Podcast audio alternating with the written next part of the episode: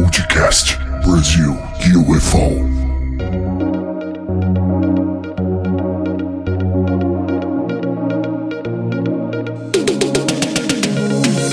Olá, pessoal, sejam muito bem-vindos ao podcast Brasil UFO.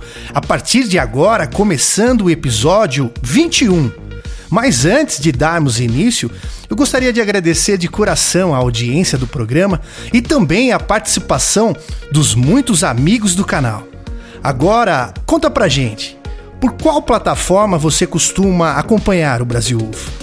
Pelos agregadores de áudio, como por exemplo Spotify, Google Podcast, Deezer, Apple Podcast, entre outros, através do YouTube? Ou você é daqueles que prefere ouvir direto pelo nosso site brasilufo.com? Lembrando que o Brasil, a escrita é com Z, a escrita internacional. Muito prazer, eu me chamo Cleiton Feltran e hoje, iniciando o programa comigo, nesta super bancada virtual, direto do Rio de Janeiro, o pesquisador, ufólogo e editor do canal do YouTube Na Trilha dos OVNIs, o meu amigo Riba Menezes. Fala, Riba! Oi, Cleiton. Prazer a gente estar aqui mais uma vez fazendo o Brasil UFO com os nossos queridos aí, né, ouvintes que sempre nos tratam com maior carinho. E hoje a gente tem um convidado aqui de peso. O cara é uma enciclopédia. Ele vai da ufologia, espiritualidade com muito conhecimento, com muita base. É uma honra ter essa pessoa aqui que para mim é um dos grandes aí do nosso meio, hein? Vou deixar para você apresentar, hein? É, então vamos lá, hein? Que responsa, hein? Como o Riba falou, hoje o nosso convidado, ele, além de ser graduado em economia, é um super pesquisador ufológico. Para vocês terem uma ideia, desde 1968, é 1968, hein? Na área científica, englobando conhecimento de aeronáutica, arqueologia, parapsicologia, astronomia e astrofísica conhecimento espírita e esotérico. Foi produtor e apresentador do programa Fenômeno UFO na rede Boa Nova de rádio por 19 anos e na TV Mundo Maior por 8 anos. É, atualmente, o programa Fenômeno UFO está na MKK Web Rádio. É, já foi também consultor da revista UFO, trazendo hoje para gente os seus conhecimentos o grande Luiz Ricardo Gedo. É um prazer recebê-lo aqui no programa. Gedo, seja bem-vindo. Eu é que agradeço o convite, me sinto muito honrado. Ainda sou consultor da revista UFO, né? E o programa Fenômeno UFO vai ao ar todas as terças-feiras, às 20 horas, pela MKK Web Rádio. E você pode a, a, acompanhar através do WhatsApp, do Facebook, do YouTube e do Instagram. Então você tem todas essas plataformas que você pode acompanhar o programa. Então continuamos na ativa, vamos para 21 anos de programa. 21 anos, hein? E como é que foram esses 21 anos de programa, Gedo? Olha, para quem nunca esperou é, ter um, um, programa de rádio na vida, foi uma surpresa e como a audiência continua muito boa, o programa é muito conhecido, ah, o pessoal vem redescobrindo o programa na, na nova emissora. Uhum. Né? Ele já é líder de audiência na, na nova emissora. E continuamos né? na, na trilha aí, procurando passar um pouco de conhecimento e também recebendo muito conhecimento dos, dos nossos amigos ouvintes e telespectadores também. Na realidade, é uma via de mão dupla, né? Com certeza.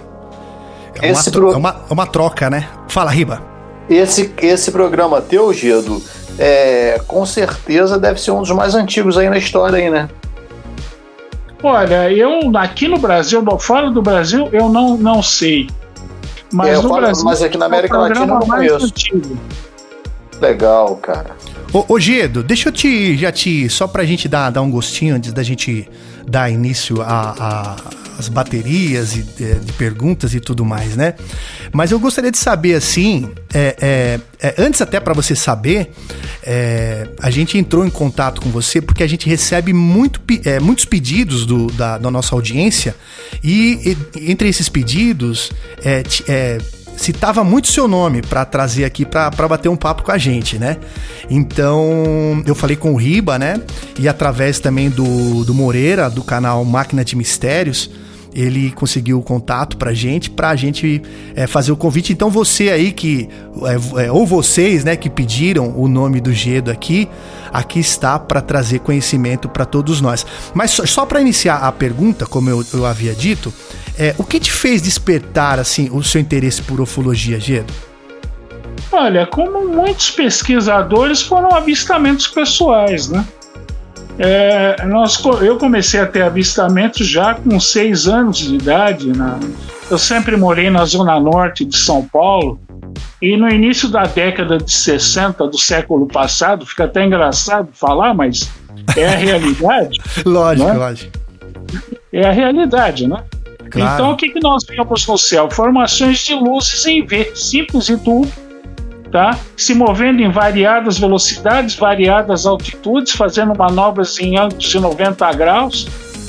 E todo mundo ficava olhando aquilo porque à noite aqui em São Paulo, naquela época, não havia as, as famosas luminárias. Uhum. Então, e nem poluição, né? Não havia a poluição luminosa que nós temos hoje. Então você tinha uma facilidade muito grande para ver o céu. Uhum. Então a criançada, no, no qual eu me incluía, nós, nós ficávamos olhando aquilo, os adultos também, ninguém sabia uh, dizer o que era aquilo. Eu lembro que depois, quando eu comecei a, na escola, eu cheguei até a perguntar para um professor de ciências. É, eu pedi uma explicação do que poderia ser aquilo e ele falou: Olha, Luiz, eu lembro até o nome dele era Orlando. Ele falou: Olha, Luiz, eu não sei o que, vocês estão vendo. Ele falou: Mas só as crianças vêm? Não, os adultos vêm, a gente vê. É é é, é, é, vocês veem bastante, falei, quase diariamente. A gente vê isso tal. Não, não tem ruído, não tem nada, só vemos aquelas luzes voando informação. Tá? Aí eu fiquei com aquilo até que em 68 minha mãe me deu um livro que era do meu avô. Eram os discos voadores do comandante Berrance, Aurifebo Berrance Simões, que eu tenho até hoje e ele comenta, né, inclusive as luzes de Lubbock. E aí eu fui ver as imagens tá, dessas luzes de Lubbock e eu vi justamente aquilo que nós vimos à noite. Aquelas luzes de informação de V simples e V duplo. É, ô Gedo, só para a gente situar aqui os nossos, as pessoas que acompanham possam entender, você morava nessa época no interior ou é, já era na capital que você via essas Não, luzes? Sempre morei, eu sou sempre morei na capital, sou paulista e paulistano. Ah, legal. E, então nós íamos na zona norte da cidade de São Paulo, não interior. Pô, impressionante. Se fosse hoje em dia seria muito difícil, porque uhum. poluição luminosa, devido às luminárias, a grande quantidade de luminárias né, que tem hoje em dia, Uhum. É, é, muito difícil ver, mas naquela época, como a, a, a, eram realmente lâmpadas que ficavam nos postes, então a iluminação era muito precária, mas em compensação você tinha o brinde de observar é, o, o, céu com muito mais clareza do que hoje. Então nós Sim. víamos esses objetos voando em formação e eu só fui descobrir o que era aquilo lendo um livro do meu avô. O, eram os discos voadores do comandante Aurifebo Perrance Simões que eu tenho até hoje. Ali eu vi as imagens da, das luzes de Lubbock, tá? E descreviam o mesmo tipo de fenômeno, igualzinho, idêntico, né, aquelas formações de luz em V, fazendo movimentos em alta velocidade, tá? Então foi aí que eu fui descobrir o que era aquilo ali. Aí isso em 68, aí eu não parei mais. E mas é impressionante, né? Mas você viu, você viu mais do que uma vez essas luzes? Olha, nós íamos quase que de noite e uma, eu vi vários, eu tive vários avistamentos dessas naves. Uhum. Inclusive, eu tive o privilégio de ver uma desmaterialização e uma materialização de objetos. Caramba, hein, meu? Nossa, tá? impressionante, hein? Então vamos fazer o seguinte, ó. Sempre lembrando os amigos e ouvintes do podcast Brasil UFO, ou você que está chegando agora, que nós traremos casos de avistamentos registrados aqui no Brasil e também no mundo.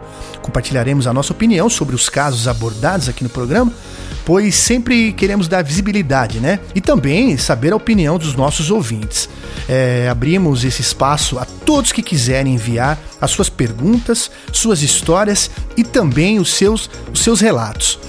Então, a partir de agora, a gente vai pro Conte Sua História. A gente vai ouvir o, o relato da nossa ouvinte, mas se você tiver alguma história de OVNI ou coisas estranhas, misteriosas, que aconteceu com você ou com algum conhecido, algum parente seu, manda pra gente através do e-mail brasil.ufo.sp@gmail.com. Lembrando que o Brasil é, com a letra Z, tá?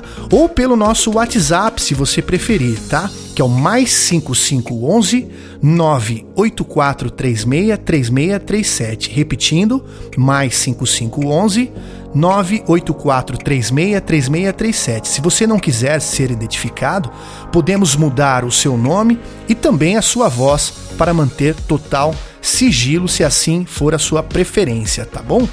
Então vamos fazer o seguinte: Hoje, quem conta a história pra gente é a Tatiane de Barueri. É, vamos escutar o relato dela e depois a gente volta comentando, tá bom?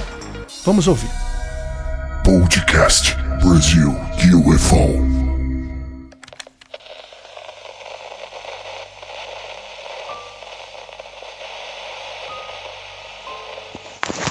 Oi, pessoal do podcast Brasil UFO. Eu me chamo Tatiane, eu moro em Barueri, município de São Paulo, e anteriormente eu morei no em São Paulo, capital, mais especificamente no bairro de São Miguel Paulista e no bairro do Jardim Helena. E o caso que eu vou contar foi no Jardim Helena. É, a escola onde eu estudava chamava, chama-se ainda, creio eu, José Emílio de Moraes. É, eu estava entre o quinto e o sexto ano, então eu tinha entre 10 e 11 anos e pelas minhas contas a gente devia estar entre é, 90 a 92, né? 1992 e eu estudava à tarde. Então o período era mais ou menos da uma até as das 13 às 18. E a gente estava mais ou menos no início da primavera em que já, aliás, já estava no verão, porque próximo ao verão, porque já havia iniciado o horário de verão, ou seja, escurecia mais rápido na hora da, da saída da escola, né? E eu me lembro que era uma sexta-feira e estávamos todos saindo. Eu morava muito próximo à escola, menos de um minuto a pé. E eu saindo da escola com as outras crianças, eu já escutei uma gritaria absurda. E eu fiquei assustada, tentando saber o que era e olhando para os lados, até que eu comecei a perceber que o pessoal estava olhando para cima. Eu olhei também. Quando eu prestei atenção, eu fiquei em choque, assim, eu não sabia como reagir, porque era um círculo gigante formado por várias luzes e essas luzes giravam no próprio eixo e todas elas ao mesmo tempo giravam. E foi um, um, um desespero, porque tinha uma igreja na frente da, da escola e o pessoal, meu Deus, é o arrebatamento, Jesus está voltando, socorro, vai todo mundo morrer, a molecada desesperada, as mães que iam buscar as crianças catando pelo braço e puxando desesperada, um pânico. É, eu jamais tinha visto algo semelhante e por gostar sempre desde muito pequena de observar o céu, eu fiquei ao mesmo tempo assustada, eu fiquei é, hipnotizada, fixada com aquilo. E aí quando, quando eu escutei as pessoas falando nós vamos morrer, nós vamos morrer ao final do mundo, é o arrebatamento, etc, etc, eu falei, eu vou correr para casa, né? Já que o mundo tá acabando, eu vou correr, vou, vou encontrar minha família. E aí eu cheguei em casa, é, foi passando aquele aquela emoção inicial e eu fui pensando em tudo que estava acontecendo e eu comecei a sentir um pavor enorme, um medo absurdo. E aí eu expliquei, mãe, olha, tinha algo muito grande em cima da escola, umas luzes, mãe. Eu acho que eram ETs, mas eles queriam pegar a gente, eles iam matar a gente, sabe? Assim, eu surtei. Né? Passado o, o, a emoção inicial, eu surtei. E isso era por isso aconteceu por volta de umas 18 horas e umas duas, três horas depois, né? minha mãe pediu para que eu fosse ao quintal retirar a roupa do varal. E eu, mãe, não me pede isso, porque eles vão me matar, eles vão me levar embora, a senhora não tá entendendo. E ela vai buscar. E eu não sabia se eu tinha mais medo do ET ou se eu tinha mais medo da minha mãe. E aí eu falei, meu Deus, minha mãe é real, tá aqui na minha frente, então é melhor obedecer. Fui pro quintal, olhando pro chão, né? assim, olhando para o chão, porque eu não queria avistar aquilo novamente de modo algum.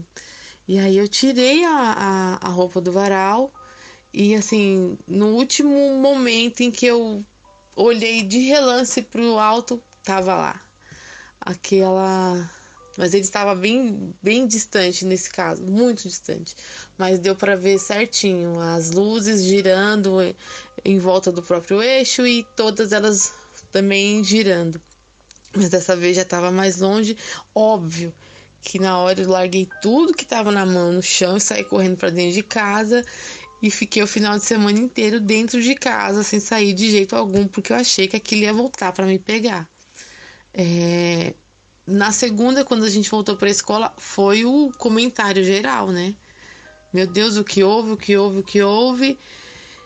E a direção da escola, né? É, os funcionários responsáveis pela segurança, todos afirmaram para a gente que eram é, luzes é, de, de alguma de alguma sonda do exército, né, que estava circulando por ali. Eu não acreditei, nunca acreditei nisso.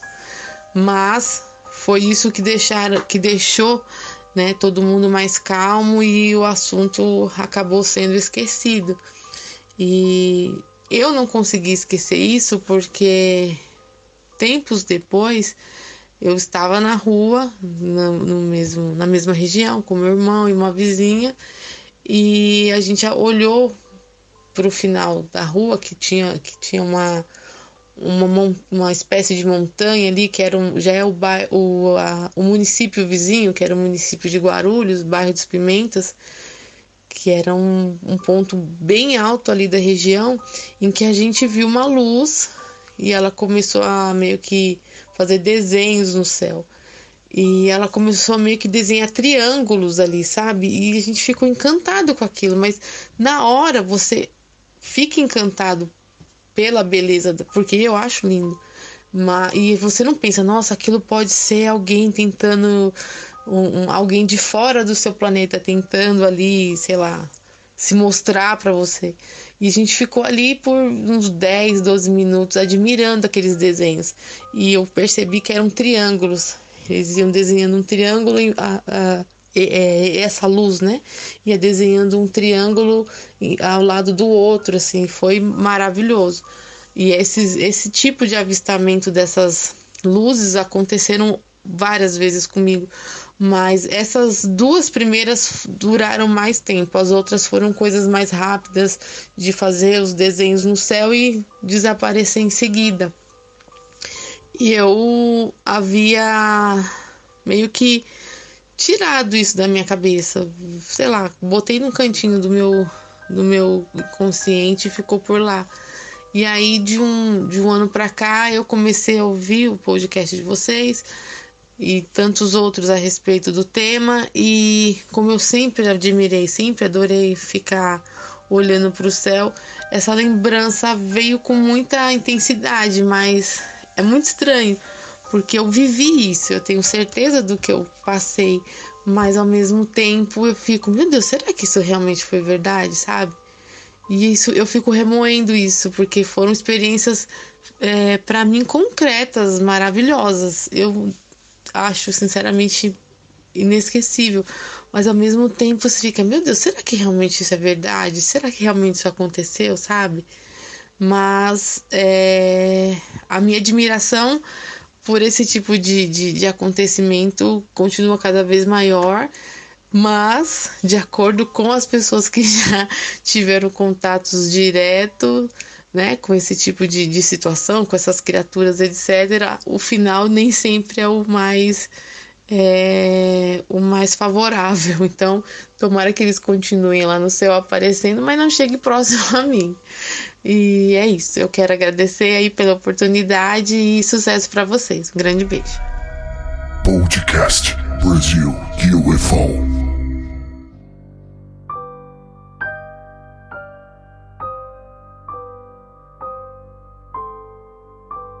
Muito bem. O, o fenômeno UFO é uma coisa é, fisicamente tão anormal que põe em xeque né, a nossa cabeça, né?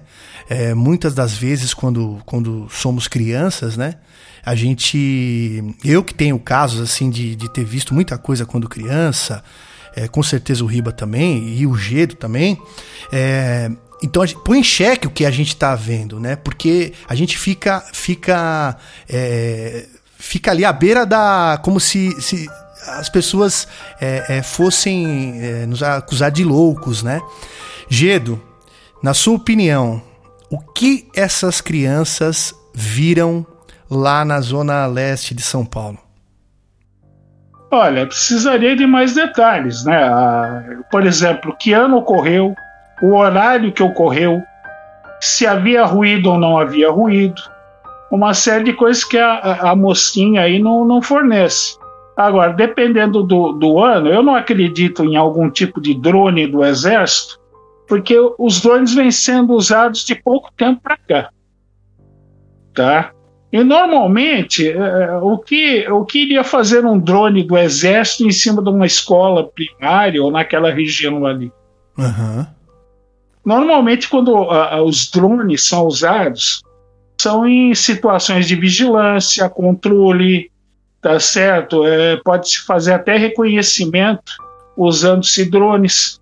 Existem drones que você lança arremessando com a mão, são pequenas aeronaves, dá muito pequeno. É, e você tem drones do tamanho de um caça aí com, com 15 metros de comprimento, com asas, com, com, uhum. com uma turbina a gás ou turbina jato, como o pessoal fala, ou um motor a pistão convencional, tá? Então, eu não acredito que tenha sido um drone. Agora, é, só para ilustrar, você perguntou, né? Ela citou que foi ali na década de 90. O primeiro avistamento foi por volta das 18 horas. Só para. É, só pra, com só pra... certeza, o horário de verão ela estava vendo, porque ainda era dia claro, né? Sim, 18 sim. horas, portanto, uhum. 17 horas. É, então o objeto foi visto. É, então elimina a possibilidade de um balão alguma coisa. Porque é, não sabia se a, o, o, avistamento é, foi no período noturno. Sim. Agora, no urno, então, realmente aí fica, fica mais complicado de você tentar colocar como sendo um balão ou uma aeronave convencional. Drone, com certeza, não era, porque o, a, as Forças Armadas Brasileiras não usavam drone naquela época, não. Está se usando para cá. Entendeu?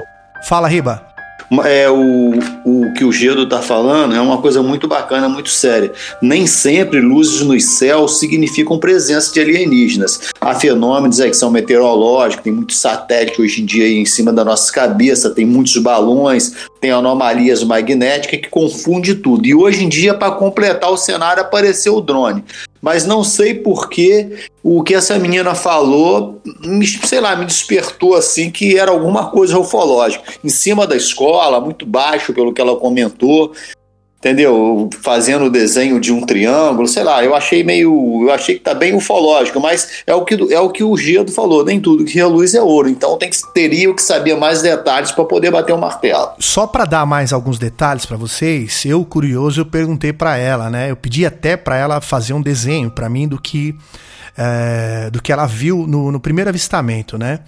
E ela, só para ilustrar para vocês em palavras, ela desenhou é, é, várias esferas é, em círculo, tá? Essas esferas em círculo.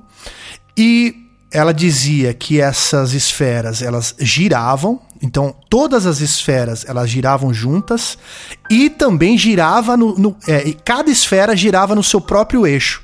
É, então, eu acho além, que foi ufológico. E além delas girarem todas juntas num conjunto, o conjunto girar, né? É, é, elas também giravam individualmente, cada uma no seu próprio eixo, no mesmo sentido. Então, assim, é, é eu, aí curioso, eu falei assim: é, tinha nuvem? Porque poderia ser algum reflexo ali, de baixo para cima, ali, né? Refletido na nuvem, porém ela, ela alegou que o céu estava limpo naquele dia. É, mas é, é, é difícil, né? É, é, a é. gente sabe, ela, ela sabe, a escola inteira sabe o que viu. E eu acho que fosse algo fácil de, de explicar. É, claro que nada a gente pode bater o martelo, né? Mas se fosse algo fácil de explicar, não faria tanta polêmica na escola. Talvez o que é, o pessoal falou ali para eles ali no, no, dia, né? Que foi alguma coisa do exército, da aeronáutica, enfim. É, foi pra. Tanto que ela fala, né? Que acabou acalmando, né? Ah, não, não é de outro planeta, então eu vou ficar mais calma, né? É, uhum. mas, é, mas é isso aí. É, é, você tem alguma coisa a acrescentar, Riba? Pra mim é bem ufológico essa história dela, mas toca o barco aí, que pergunta aí o Gedo aí. Quer, quer falar mais alguma coisa, Gedo? Não, detalhe que é, em termos de. teria que se fazer uma investigação das condições é. meteorológicas naquele dia para saber se havia alguma camada de inversão que poderia causar propagação anômala ou reflexão de luz. Uhum, tá? Para ir uhum. realmente descartar essa possibilidade, que isso realmente ocorre. Hoje, tá? hoje, Ô Gedo, é, é assim como essa menina se impressionou, eu vou te fazer uma pergunta aqui. Você está muitos anos na estrada, né? Você tem uma experiência aí de já ouviu muita gente. E na sua trajetória, desses anos todo aí que você está na estrada, teve algum caso assim que mais te impressionou, que ficou marcado assim na sua memória, que você lembra, que você possa nos contar? Ocorrido comigo ou investigado? Não, nada, que você é investigado ou contigo, um que te impressionou, que ficou na sua cabeça, que você tanto faz, ou um ou outro. Qual que mais ficou na tua cabeça que te impressionou? Bom, os dois casos que eu investiguei que mais me impressionaram, né? Eu já estou falando dois, não foi um? Sim. O primeiro ocorreu com um casal em Peruíbe que viu um, um, um ser de luz levitando a, a, ali na praia do Guaraú. Um ser? É, um, ele descreveu como tendo mais ou menos um metro e meio, um metro e sessenta, ele, você via a, a, a figura humanoide, cabeça, tronco e membros, mas não conseguia ver detalhes porque era luz. Um ser iluminado. Se movia levitando a uns 15, 20 centímetros de uma mureta ali, que tem ali na praia do Guaraú. Quando você Nossa. para o um pequeno Impressionante. bar. É, eles, inclusive, eles estavam namorando e a moça deu um grito. Tanto é que o rapaz me contou que ele falou: Olha, Luiz, eu pensei que era um assalto. pensei que eu ia olhar e ia ver alguém com uma arma na mão, tudo. Só que quando eu olhei, né, o que eu vi me, me, impressionou muito. Ele falou, me assustou muito. Era um, era um pequeno homem que ele descreveu, só que de luz. Eu não conseguia ver detalhes, assim, as orelhas, os olhos, a boca. Era uma forma luminosa humanoide. E aquilo estava é, é, levitando por cima da mureta, indo na direção do rio né, descendo a praia na direção do rio.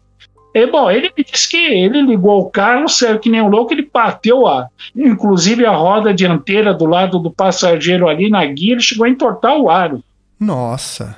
É, ele saiu e. ah, eu também faria a mesma coisa, viu?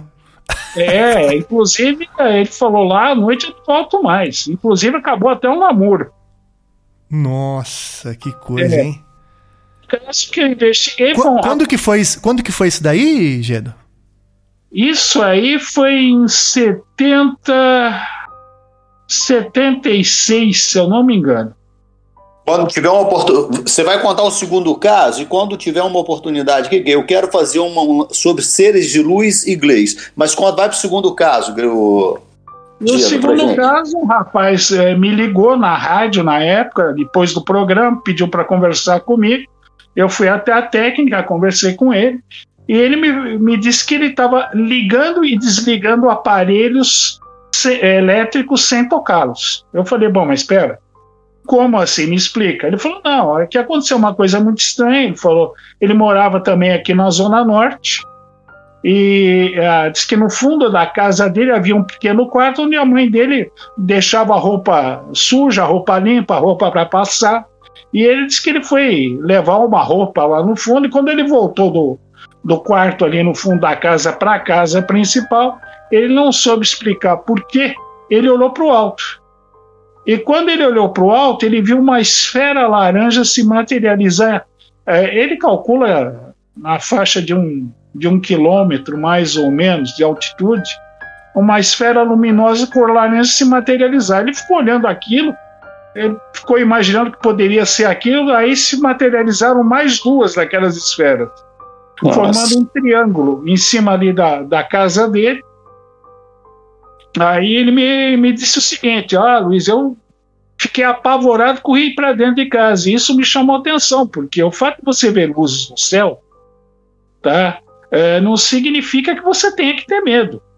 Agora, quando você pesquisa ufologia, se a pessoa passa por um episódio anterior, tá? E ela não, não tem consciência ou memória disso, aí teria que se fazer uma, uma regressão hipnótica nele, porque eu acho que ele já tinha sido abduzido, tá? E eu acho que aconteceu alguma coisa naquela noite com ele, mas ele era de família evangélica, tá? Ele, a, o, o, ele morava com o pai e com a mãe, e, e ele não quis fazer hipnose de jeito nenhum, nem os pais dele, dele é, é incentivaram ele a fazer hipnose. E nós acabamos indo na casa dele, eu e dois amigos meus, para ver o que estava acontecendo. É, nós pedimos, pro, resumindo, nós pedimos para os pais sentarem na sala, foi até um domingo. Eles sentaram na sala com as mãos espalmadas em cima do, do da, dos joelhos. Ele fez a mesma coisa, só que sentado mais à frente, perto da televisão. E eu fiquei com os controles da televisão, do videocassete nas minhas mãos eu tirei as pilhas. Um outro amigo meu é, deu uma percorrida na casa para ver se não havia ninguém. Não havia, fechamos toda a casa. Aí eu falei para ele o seguinte: Você consegue ligar a TV? Ele falou: Consigo. Ele se concentrou e ligou a televisão na minha frente. Eita. Falei, você consegue mudar de canal? Caramba, meu. Você consegue mudar de, uh, os canais? Ele falou, consigo, Luiz. Aí eu falei, põe no 4, ele pôs, põe no 7, ele pôs, põe no 9, Nossa. É. Aí eu falei, você consegue ligar o videocassete? Ele falou, consigo, Luiz. Pegou, ligou. Sem sair do lugar. Aí eu falei, você consegue trocar os canais pelo vídeo? Ele falou, consigo. Um mudou na minha frente. Nossa, Nossa meu. É. Aí o medo dele, porque ele trabalhava, ele tinha medo que acontecesse alguma coisa no serviço dele, de ligar algum aparelho, desligar algum aparelho. Eu lembro que ele falou, Luiz, o quê? é, é, o que, que eu faço? Eu falei, meu amigo, eu não, não, eu não tenho uma resposta para te dar. Nessa não, época eu... não existia câmera para filmar, não, Chiado? Oi? Nessa época você não filmou nada disso, não, né?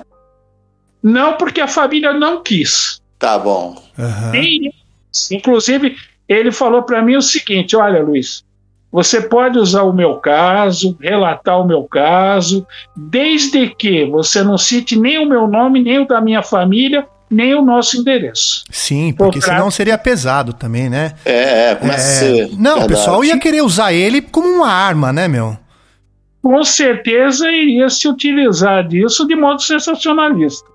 Aí ele, ele, aí ele falou para mim, Luiz, mas como é, é, Quanto tempo vai durar isso? Eu falei, eu não sei. Eu falei, eu conheço casos parecidos em outras partes do mundo. Normalmente dura algumas semanas, dois meses, três meses. No caso dele, durou três meses e meio e parou. Não, não voltou a ter mais. Ele me ligou, feliz da vida, que tinha acabado. Ele falou: pode voltar? Eu falei: olha, eu, eu creio que não. Não conheço nenhum caso que tenha voltado. Mas é, é, é ele falou que bom, né? Ele falou tinha muito medo de ter problema no meu serviço. Claro. Aí ele falou para ele, ele impôs as condições e falou: olha, se você quiser usar meu caso em palestra ou na rádio, não tem problema, desde que você não, não Não Em falhou. que, ano, em que ano foi isso, Gedo? 80.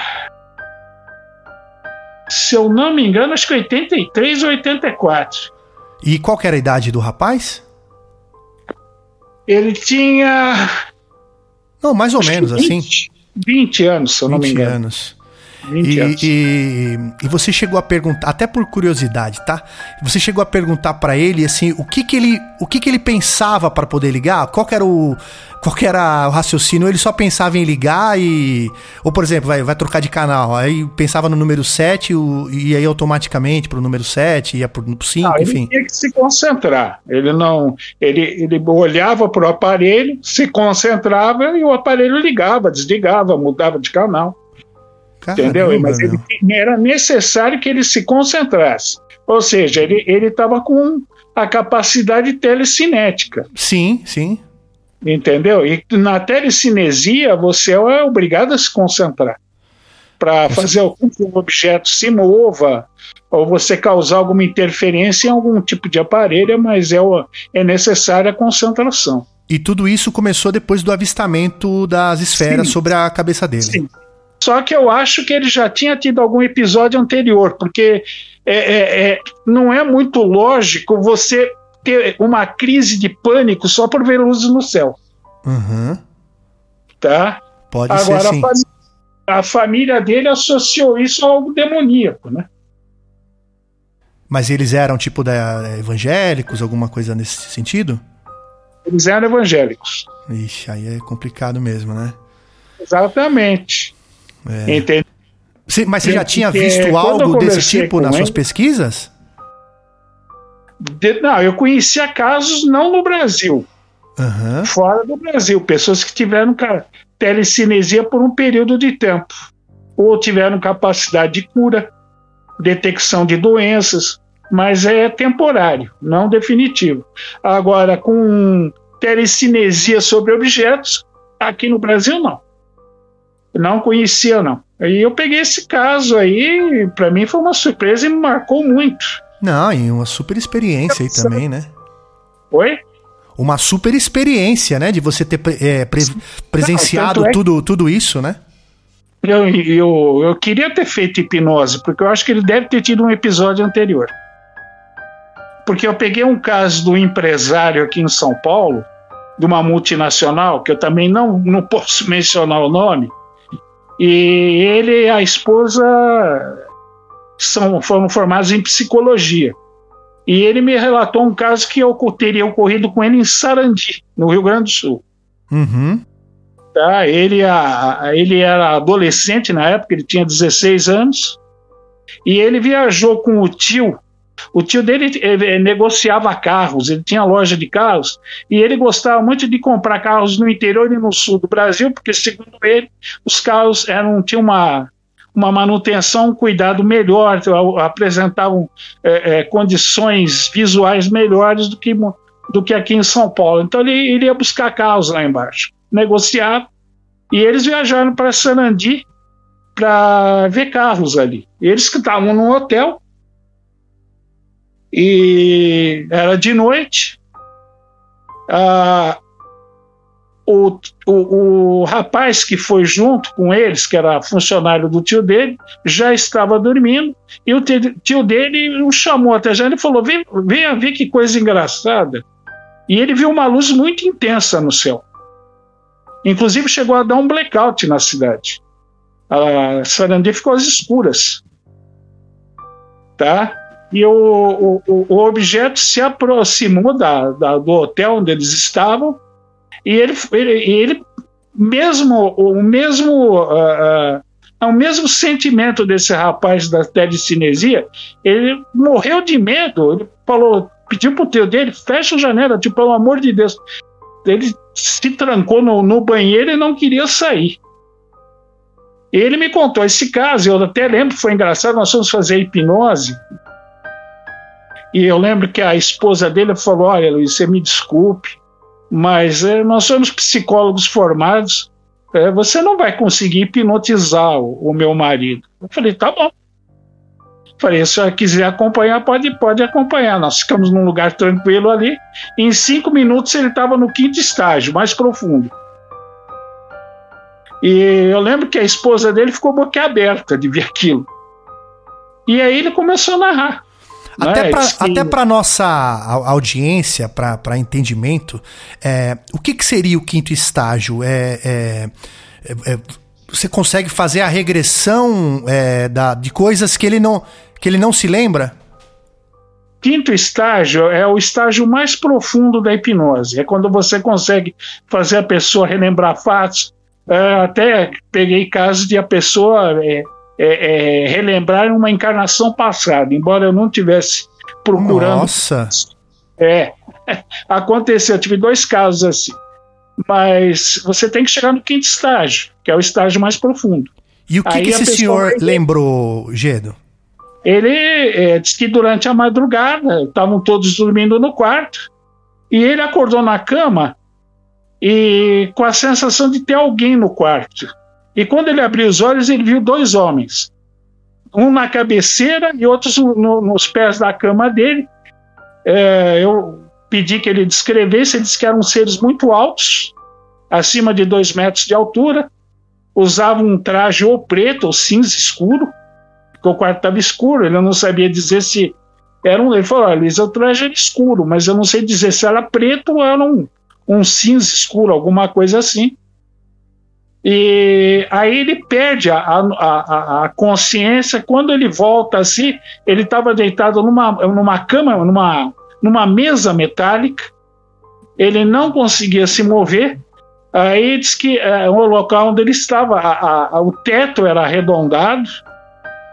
É, existia uma série de aparelhos na- na- nas paredes. Ele viu mais daqueles homens ali, aí já não eram mais dois, eram mais. Ele não pôde precisar quantos eram, mas ele disse que tinham mais ali dentro. E fizeram um exame médico dele. No teto havia um tipo de aparelho.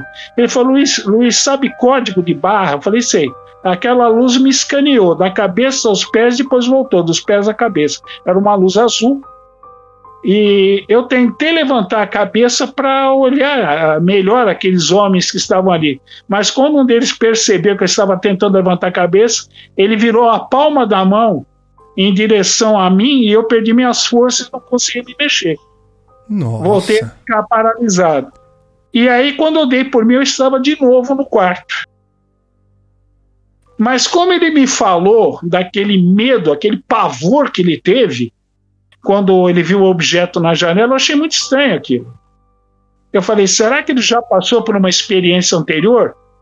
E aí, na hipnose, eu voltei ele até, até os oito anos de idade. E foi quando ele teve a primeira experiência com esses seres. Caramba, hein, meu? Então, e aí os seres falaram que iriam voltar. Ele teve outra experiência na adolescência, com 15 anos, 14, 15 anos, e depois já adulto. Já quase adulto. Ele voltou até a última experiência, depois não teve mais. Ele teve essa. Ele era adolescente e depois teve mais uma, e depois não teve mais. E a mulher dele ficou estarrecida com tudo que você estava fazendo ali. Ele falou de uma namoradinha, né? Na hipnose, ele falou de uma namoradinha que ele arrumou em Sarandi. E eu lembro quando ele voltou da hipnose, ele, ele falou: Luiz, eu falei tudo. Eu falei: falou. Ai, ai, ai. A esposa dele, a esposa dele falou: não, a gente não, nem se conhecia, tudo Ah, bem. né? ainda bem, hein? ainda Então, bem, mas é. é- engraçado. mas, ô, ô, E nós pegamos. Oi, e Pode- nós pode pegamos falar, o pode falar. De, uma, de uma moça, tá? Mas é, não, não, não chegamos a uma conclusão. Ela, é, ela viu luzes no céu, mas a gente não conseguiu aprofundar a hipnose a ponto de, de ela relatar. E conhecemos uma outra moça que tinha sérios problemas de estômago. Ela tinha dores de estômago, ela ia no médico, ela fez endoscopia, raio-x, ela fez uma bateria de exames, nada era encontrado. E ela morria de dores de estômago. E a gente foi fazer a regressão dela. Nós voltamos para, sem querer, voltamos para uma encarnação passada no século XIX. Ela, ela, ela era um- também mulher, ela aqui no Brasil foi um, acho que umas duas ou três décadas depois da, da independência do Brasil, foi em 1856, 58, ela estava noiva de um rapaz e ela acabou conhecendo um outro rapaz e se apaixonou por ele. E ela quis ser honesta com o noivo dela e falar que ela não queria seguir adiante com o noivado, que ela estava gostando de outra pessoa. Ela conversou com o noivo e o noivo disse que gostaria de falar melhor com ela no dia seguinte. Ele marcou um encontro com ela num lugar mais afastado, mais discreto. Só que ele foi armado de uma faca e introduziu a faca no estômago dela. E ela Nossa. morreu. Nossa. E aí, é, e aí na hipnose nós, é, nós conversando com ela ali, nós falamos, olha, já acabou, isso foi numa, numa vida passada, agora você não não está mais é, vivendo essa fase, tá? Então não há por que mais ter dor. E ela nunca mais teve dor de estômago. É, é como se fosse, é como se as células é, trouxessem, né, na, na, na, vamos falar que se fosse uma memória da, das células, né, trouxesse Seria uma essa memória dessa, espiritual. É, da, da informação que ela teve em outras vidas, é isso? É, exatamente. Só que estava afetando o corpo físico dela na atualidade. E, é, e ela conseguiu se livrar disso depois, então, que vocês. Isso, sim. Olha só. É. Que coisa, assim hein, meu? Também peguei dois casos de, de encarnação de crianças aqui que não eram daqui. Conta pra gente, Geda. Olha, foram dois casos. Foi um, Você fala um que não era, da, não, era da, não era do país ou não era do planeta? Não era do planeta. As duas não eram daqui, do planeta. Nossa. Elas nasceram aqui, mas não eram daqui. Eu peguei dois, eu peguei dois casos por causa de um amigo meu que é médico. Ele é espírita. A gente se conhecia. Ele tinha até uma. Não sei se ele ainda tem uma clínica aí na Zona Leste, aqui de São Paulo. E a gente se conheceu lá na rádio. E a gente estava conversando e ele não acreditava em ufologia. Ele mesmo falou para mim: ele falou, olha, Luiz, você vai me desculpar, mas pesquisar ufologia que não tem muito o que fazer. Eu falei: é questão de opinião. Pô, então nós estamos tá? ferrados, hein? É. E aí, o que é engraçado, eu até brinquei com ele, falei, parece que o castigo veio a cavalo. Ele pegou um caso de um amigo dele tá? Uma família também, olha a curiosidade, né? eu achei muito engraçado, parece que é proposital. Os pais eram evangélicos, o menino tinha quatro anos. E o, o, esse colega, outro médico, amigo desse amigo meu, que também é médico, e ele pegou o caso desse menino e o menino estava morrendo. Ele não conseguia comer praticamente quase que nada ele conseguia uma outra fruta, é, tomava um pouco de leite, mas ele não conseguia praticamente comer outros alimentos. Ele passava muito mal, acabava vomitando aquele, aquilo que ele comia. Ele estava magérrimo, muito pálido, e é, se ele continuasse daquele jeito, ele, ele ia acabar indo a óbito. Né? É como se ele fosse intolerante aos alimentos aqui do planeta? Sim, exatamente. E ele tinha sérias dificuldades para entender o comportamento das, das, das outras crianças. E o, esse primeiro médico, ele achou que o menino tivesse com algum tipo de bloqueio, mas como ele não, não tinha é, conhecimento de hipnose ou transpessoal, ele falou com esse amigo meu, e ele também fazia hipnose, ele falou: e você não quer acompanhar a hipnose? Eu falei: não, tudo bem, vamos lá. E ele hipnotizou o menino, para resumir a história, tá?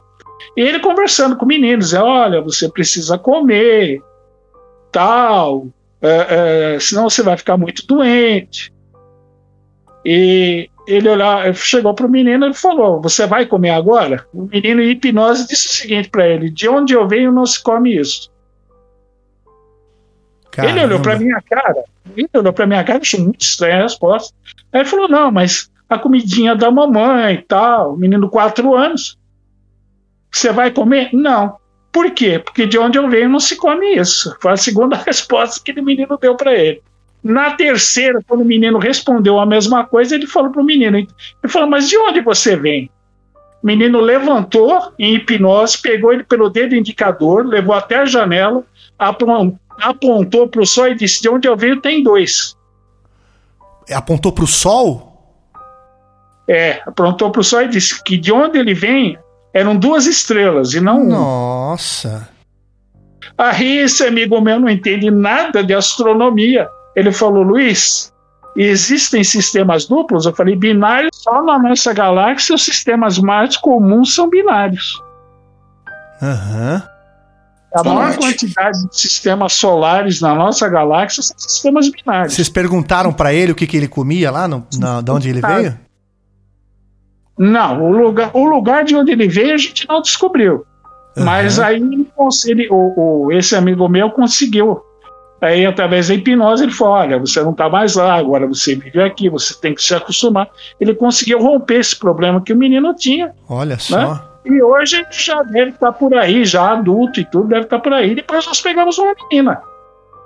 Só que o mesmo tipo de problema, só que ela falou que vinha num lugar que tinha três luas e não uma. Ela achava o nosso, sol, o nosso céu noturno muito pobre.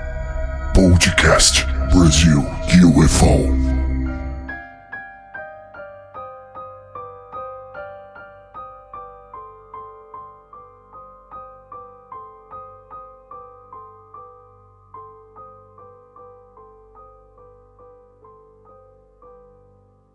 Mas é impressionante, né? Essa, essa, essa realidade, assim, né? E, e, e assim, na tua opinião, Gedo, o que, que você acha que. É, você acha que o ser, né? A, a, o espírito ou a consciência. Qual é o motivo da escolha? Você acha que a gente tem escolha é, pra gente voltar para pro planeta Terra ou voltar para alguma outra orbe aí, né, do, do sistema, quer dizer, do espaço, né, da, da espaço total aí. É, você acha que a gente e qual, e qual que seria a, a, o propósito de tudo isso? Bom, é o seguinte, então eu vou te dar uma resposta espírita, tá? Tudo Porque bem, claro. Eu acabei fazendo curso nas casas André Luiz, foram uns cinco anos. Uhum. Depois ainda fiz curso de expositor, dei aula Aprendi muito com o Espiritismo. Não, você tem muita bagagem, pô. Então, é, o que eu falo para você é o seguinte: o que, que o livro dos Espíritos nos fala a esse respeito? Que nós peregrinamos pelo universo. São vários mundos que a gente passa, tá certo? Por exemplo, um, um espírito que viva num planeta de, de uma civilização mais atrasada do que a nossa, se ele evoluir é, bem rápido, ele vir encarnar aqui na Terra, para ele é um prêmio. Ele está vindo para um mundo é, é, numa condição mais evoluída de onde ele estava. Então, é, como existem vários mundos na mesma condição, a Terra não é a única nesse estágio, existem outros mundos que também estão no estágio equivalente, outros estão mais atrasados, outros estão muito mais avançados. Então, os espíritos, dependendo do seu grau evolutivo, peregrinam pelo universo, tá? É, nascendo em outros mundos. Agora, a, a, isso pode ser. Normalmente, na maior parte dos casos, isso ocorre de modo inconsciente, mas em alguns casos se tornam conscientes. Ah, aquela... se, se, se, é, se, a gente colocar aqui uma escala de 1 a 10, você acha que onde nós vivemos, nós estamos em que grau, assim? O número 4, número 5? Nós, que, que grau que você acha que o, nós vivíamos aqui nesse mundo? De 1 a 10. Evolutivo? É isso. Tecnológico ou espiritual? Ou os espiritual, dois? Espiritual, Não, fala dos dois, agora fiquei curioso. Ah, é, vai, tudo bem, mas vai, de 1 a 10. Começa pelo espiritual. Que, que grau que a gente tá pra gente ter uma noção do. Pelo... Olha, nós estamos no grau ainda primitivo, né? Nós ainda somos egoístas, não é isso? Sim, somos sim. egocêntricos, né? Ainda tem muitos que ainda se acham né, que a vida na Terra é única no universo. Mata tá? animal aí com maior covardia, né? Mata seres humanos. Mata seu semelhante, não mata? Então a gente está no grau. Nós estamos de 1 a 10, a gente está no terceiro lugar lá embaixo, né? Ah, eu acho que nós estamos no fim da fila. Tu acha? É, estamos no espiritual, fim da fila. Espiritual, né? E tecnológico, Gedo? Espiritualmente. Não, mesmo tecnologicamente, tem civilizações aí que tem um conhecimento das leis naturais muito superior ao nosso. Com certeza. Eu, olha, Eu só vou te colocar o seguinte. Em uma época da minha vida, eu pratiquei transcomunicação instrumental, inclusive eu fui o responsável pela, pela criação do laboratório de TCI nas casas André Luiz. Tá? Nós tínhamos contato com espíritos através de computador ou gravador. Tá? Eles tinham uma condição técnica tão superior à nossa, meu amigo, que era complicado, viu? Eles respondiam as perguntas antes de nós fazermos. Eles estão com uma condição muito superior a nós. Ah, eu tenho certeza disso. Até, Entendeu? Até assim, Gedo, só para para emendar nessa, nessa pergunta aí do, do sobre aí a nossa nosso, nosso universo, né? Nós sabemos que a, que a nossa extensão, que a extensão da nossa Via Láctea, ela tem aí é, é, de uma ponta a outra aí, né? De, por volta de 100 mil anos-luz aí, né? Então, assim, para a gente atravessar a Via Láctea, a gente demoraria 100 mil anos na velocidade da luz, né? Mas a gente não tem uma tecnologia para viajar na velocidade da luz. A, a, nossa, nossa nave, acho que mais rápida hoje, ela está por volta de 300 mil quilômetros. Não, a velocidade da luz é 300 mil quilômetros por segundo, né? É, isso. É, eu acho que é isso, né? Cem, é 295 mil. 299 e os números quebrados lá, né? É isso, Sim. né? É, aí, é aí a nossa 300 mil. Isso. Aí a nossa nave mais rápida, ela consegue viajar no vácuo do espaço, ela chega aí a 393 mil quilômetros por hora, que é muito rápido, né? Porém, Você é mesmo. Nenhuma é, nave nossa isso? chega a essa velocidade.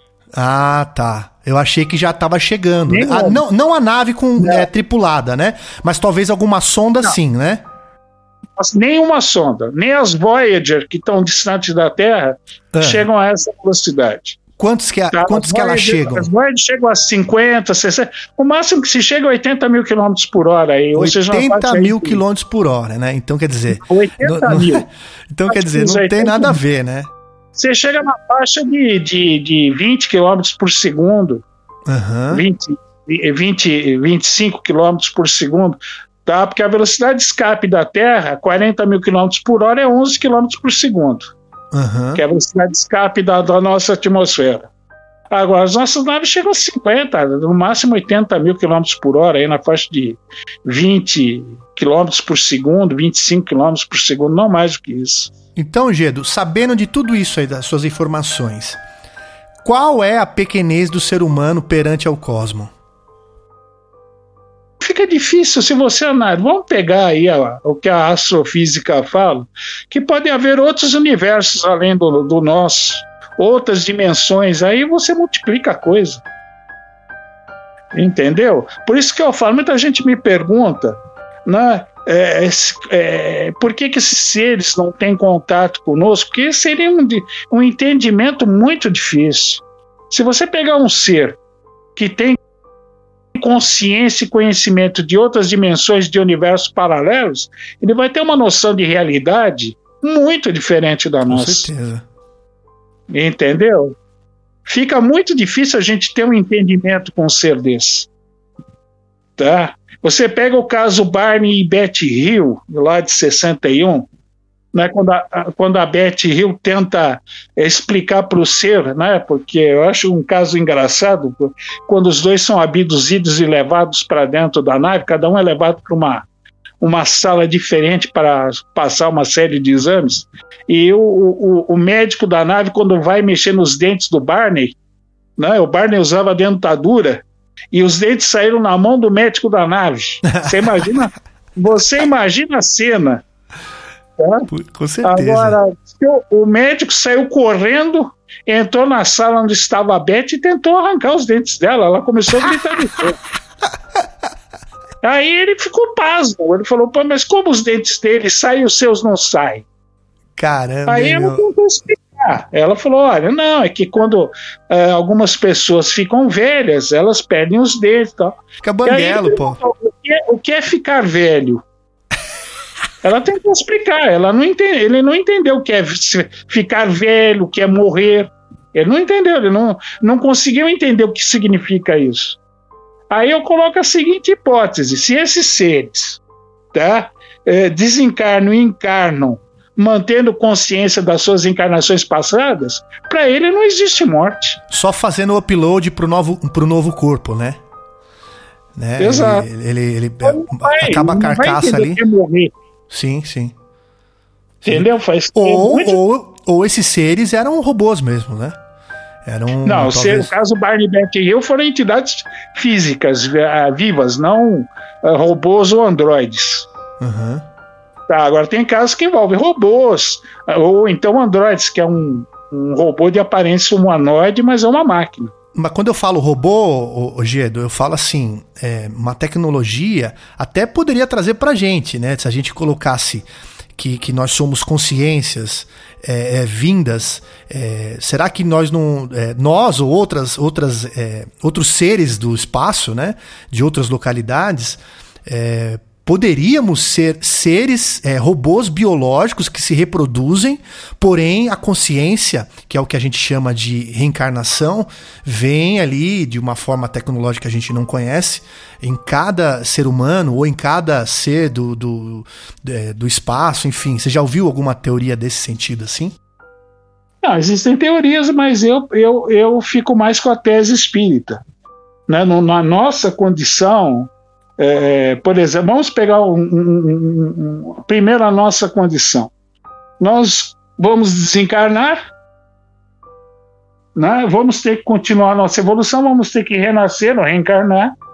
Vamos num planeta que é equivalente, porque não pode haver um, um choque né, para o espírito vindo de uma, uma realidade para outra muito diferente. Uhum. Então, para que não haja o choque, você vai nascer num planeta equivalente ao que você já viveu tá? É, como você ainda não tem um discernimento, uma evolução suficiente, né? Um corpo vai lhe ser proporcionado, tá? É, o local onde você vai nascer vai ser escolhido, você ainda não vai ter condição para isso, a não ser seres com uma evolução espiritual, ético, moral muito alta, aí sim você pode escolher uh, o mundo que você vai encarnar. Porque você já teve uma evolução, é isso? Por exemplo, você pega é, seres como uh, Adolf Hitler, vamos pegar um exemplo drástico. Ele uhum. vai encarnar num, num planeta de, de, civilização primitiva, ele vai ter que purgar todos os erros dele, e segundo uma mensagem espírita, ele não vai na, reencarnar na Terra porque ele poderia ser assediado por espíritos daquelas pessoas que morreram pelos atos dele. Então ele já não pode mais encarnar na Terra, ele vai ter que encarnar num mundo, num outro mundo e mais primitivo. Isso ocorre, que é um para aqueles espíritos que falham nas suas encarnações. Também existe o outro lado. Né? Mas você pega seres de, de uma evolução superior, ele vai ter plena consciência. Isso é dito, inclusive, pelos espíritos. A Kardec, quando a humanidade chegar num, num patamar evolutivo, nós vamos lembrar das nossas encarnações passadas. Certeza. Tá? Isso está guardado na nossa memória perispiritual. É diferente de algo mecânico ou eletrônico faz parte da vida. Aí uhum. já é uma criação, como os espíritos falam, aí já é algo de, de ordem divina. Impressionante, hein? O Riba. Oi. Faça a sua pergunta. É, a minha pergunta, a pergunta que eu vou fazer para o Gida agora pode ser até meio primária aqui, mas é uma dúvida assim que algumas pessoas têm. E eu ouço muito que eu ouço muito relatos assim, eu fico ah, de um lado e de outro, né? Eu a gente tava eu quero voltar uma pergunta lá atrás que eu estava falando sobre seres e luzes caminhando na praia e quero falar sobre Grace. É, eu já passei por, eu já tive uma experiência dessa, Gilda, aqui na minha casa. Eu moro aqui em Sepetiba e eu moro assim a 500 metros assim da, da praia e da minha casa eu vejo a Restinga da Manambaia, que é uma área de teste da aeronáutica. Então, e logo, e logo depois é o mar aberto. Então é muito comum objetos estarem circulando ali por cima da varambaia da minha casa. Eu moro numa parte alta, eu consigo ver muita coisa ali. E uma vez eu estava aqui na minha casa, aqui já contei aqui para algumas pessoas, mas vou contar para você. Eu estava na minha casa, passou um objeto do tamanho de uma van do tamanho de uma van, bota aí uns 700 metros de altura, do tamanho de uma van, velocidade de um carro, assim, aproximadamente uns 40 quilômetros, ele soltava uma fumacinha branca, aquele objeto todo iluminado, foi na direção da Restinga da Marambaia. Eu lembro que eu corri, subi a laje para tentar, eu subi pro terraço para tentar ver ele, se ele ia baixar ou não, mas eu sei que eu estava lá embaixo comprando cachorro quente, quando eu cheguei na minha casa, quando eu subi, já tinha ido embora. O meu cunhado, ele estava, só que nessa noite o meu cunhado ele estava lá dentro do mar pescando, perto da Restinga da Marambaia. O meu cunhado, ele tem um barco de pesca, ele estava pescando sozinho com rede. Ele falou que ele tinha jogado a rede. Quando ele olhou, ele viu dois seres todos iluminados caminhando na beira da praia. Ele abandonou as redes, ligou o motorzinho dele, veio embora, largou o barco e veio com a moto dele, uma DT 180. Quando eu vi ele subindo, aí ele parou no meu portão. Ele falou: Riba, Pô, eu vi, ele, ele, ele falou que era assombração. Eu lá no terraço tentando ver alguma coisa já. Ele falou, Riba, eu vi uma assombração lá na praia. Eu falei, o que, que você viu, Fernando? Ele falou assim: eu vi dois seres iluminados caminhando na beira da praia. Aquilo é assombração. Ele não entende ufologia, né? Ele falou, aquilo é assombração. Eu saí correndo. Aí eu falei, Fernando, e eu vi uma, uma, um objeto grandão, todo iluminado, indo na, na direção da Restinga da Marambaia. Com certeza, essa nave deve ter pousado lá e esses seres desceram. Eu, no lugar do Fernando, se eu vi um ser deste luz, ah, eu, eu não tenho medo, para te falar a verdade, de um ser de luz. Eu não corro. Mas se eu ver um Grey, eu corro. Por que, que eu estou te fazendo essa pergunta, Zé? Agora eu vou, vou seguir com a pergunta aqui. Teve o, o, o Aleister Crowley, ele foi um ocultista britânico que ele lançou, lançou ali uns livros ali alguns anos atrás e naquela época ali é, ele falava sobre magia e ele foi muito reverenciado aí por Raul Seixas, Paulo Coelho, aqueles artistas, Jimmy Page, né?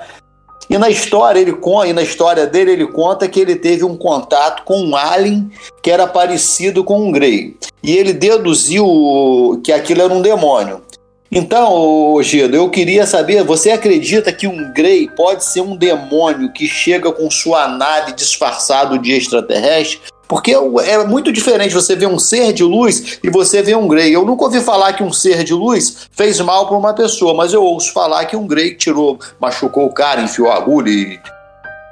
Tu acha que um Grey pode ser um demônio disfarçado de extraterrestre? Olha, na minha opinião, essa opinião é minha. Tá? Sim. Eu acredito que o Grey é um tipo de robô biológico, foi o que, foi o, que o nosso amigo agora falou. Eu acredito que o Grey seja um tipo de, de robô biológico. Porque as pessoas que eh, já, já os viram de perto né, falam que eles não têm nenhum órgão genital, nem nada. E outra coisa curiosa, normalmente o Grey ele está sob comando de um outro tipo de entidade. Uhum. Você, por exemplo, o, o caso do Travis Walton, ele começa com, a, com Grace na abdução dele e termina falando com seres de, de aparência humana, mas muito altos. Eles comandavam os Greys.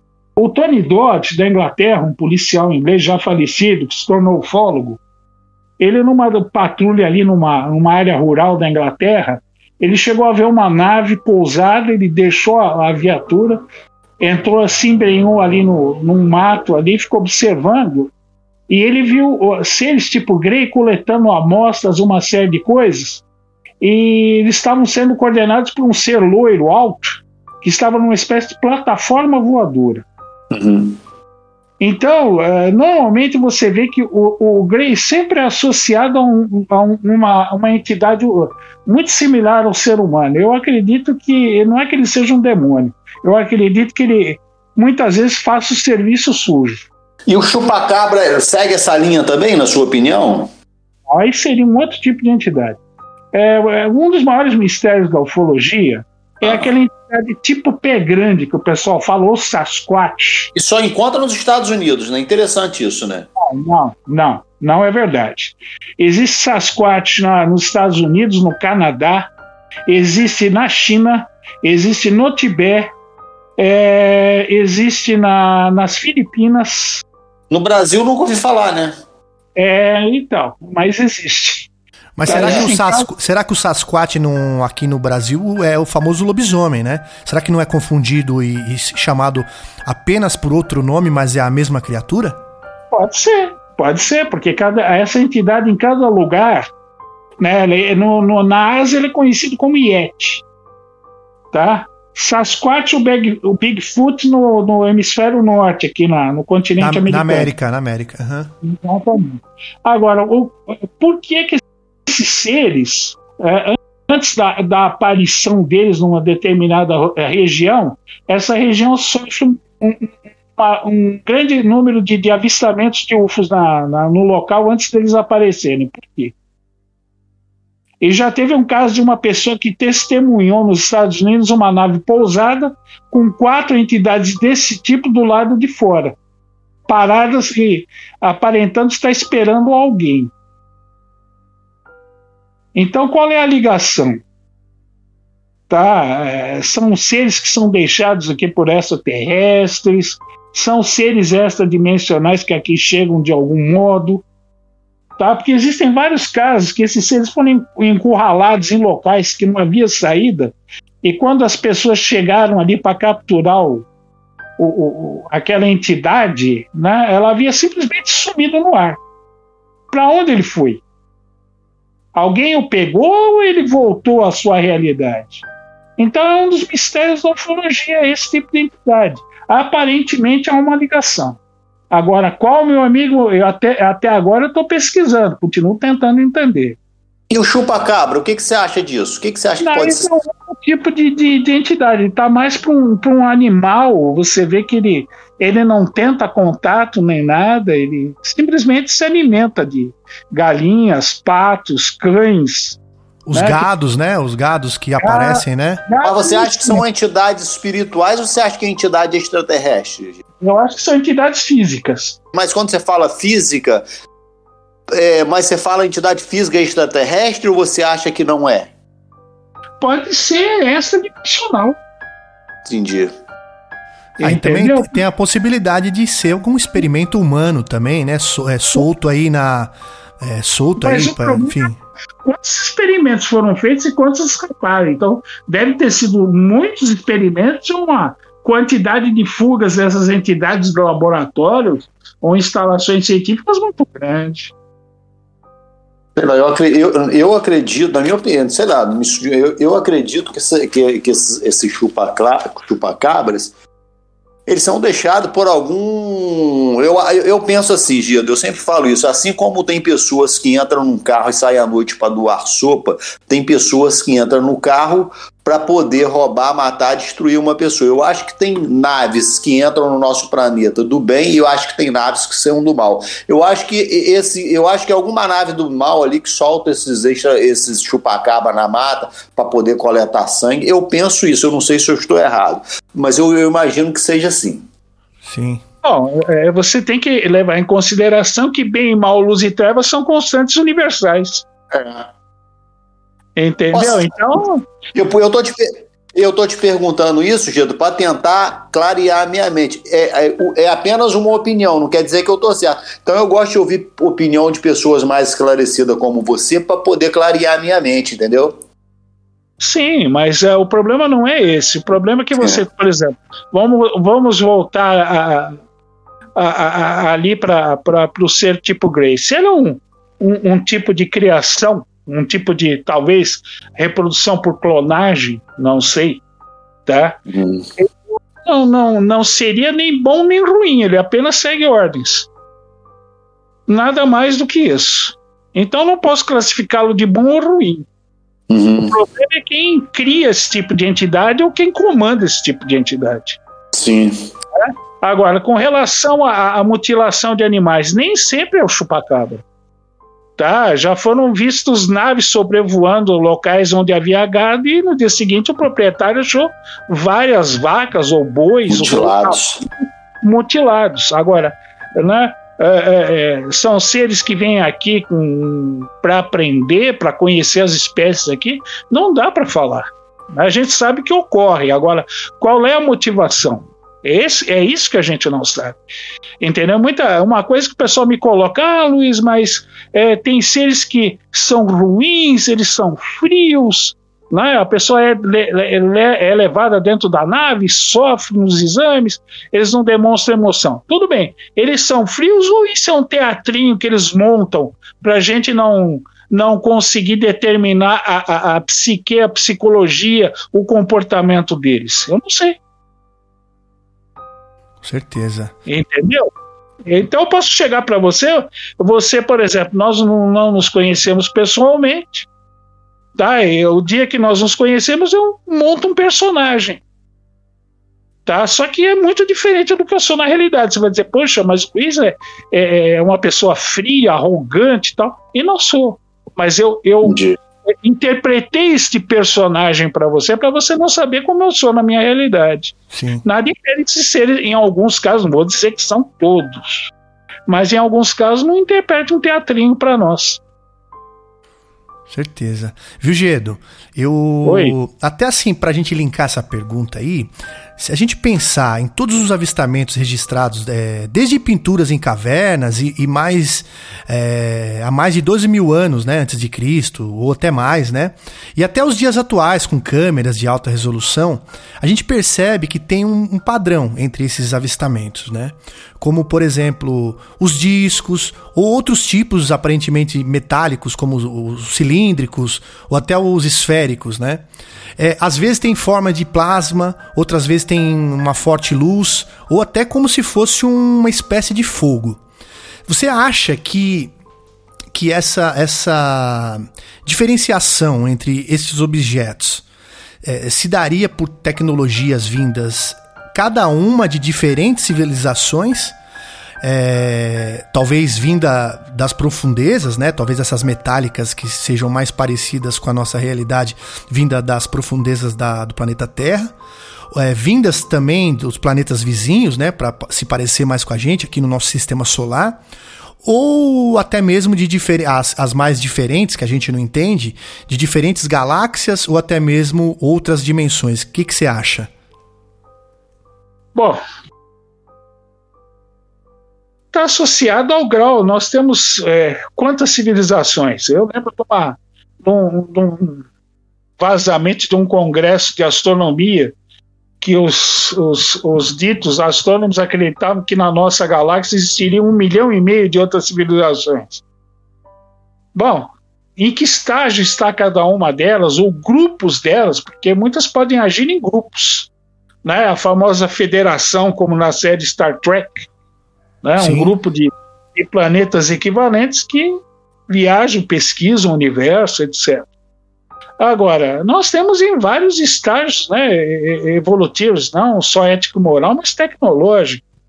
Então, é uma civilização que está. Vamos, eu vou apelar para a doutrina espírita. A doutrina espírita diz que conforme nós evoluímos bastante, o nosso corpo irá se tornar mais sutil, não mais tão, tão denso, tão físico. Se, se isso é uma realidade, eu acredito que seja, tá?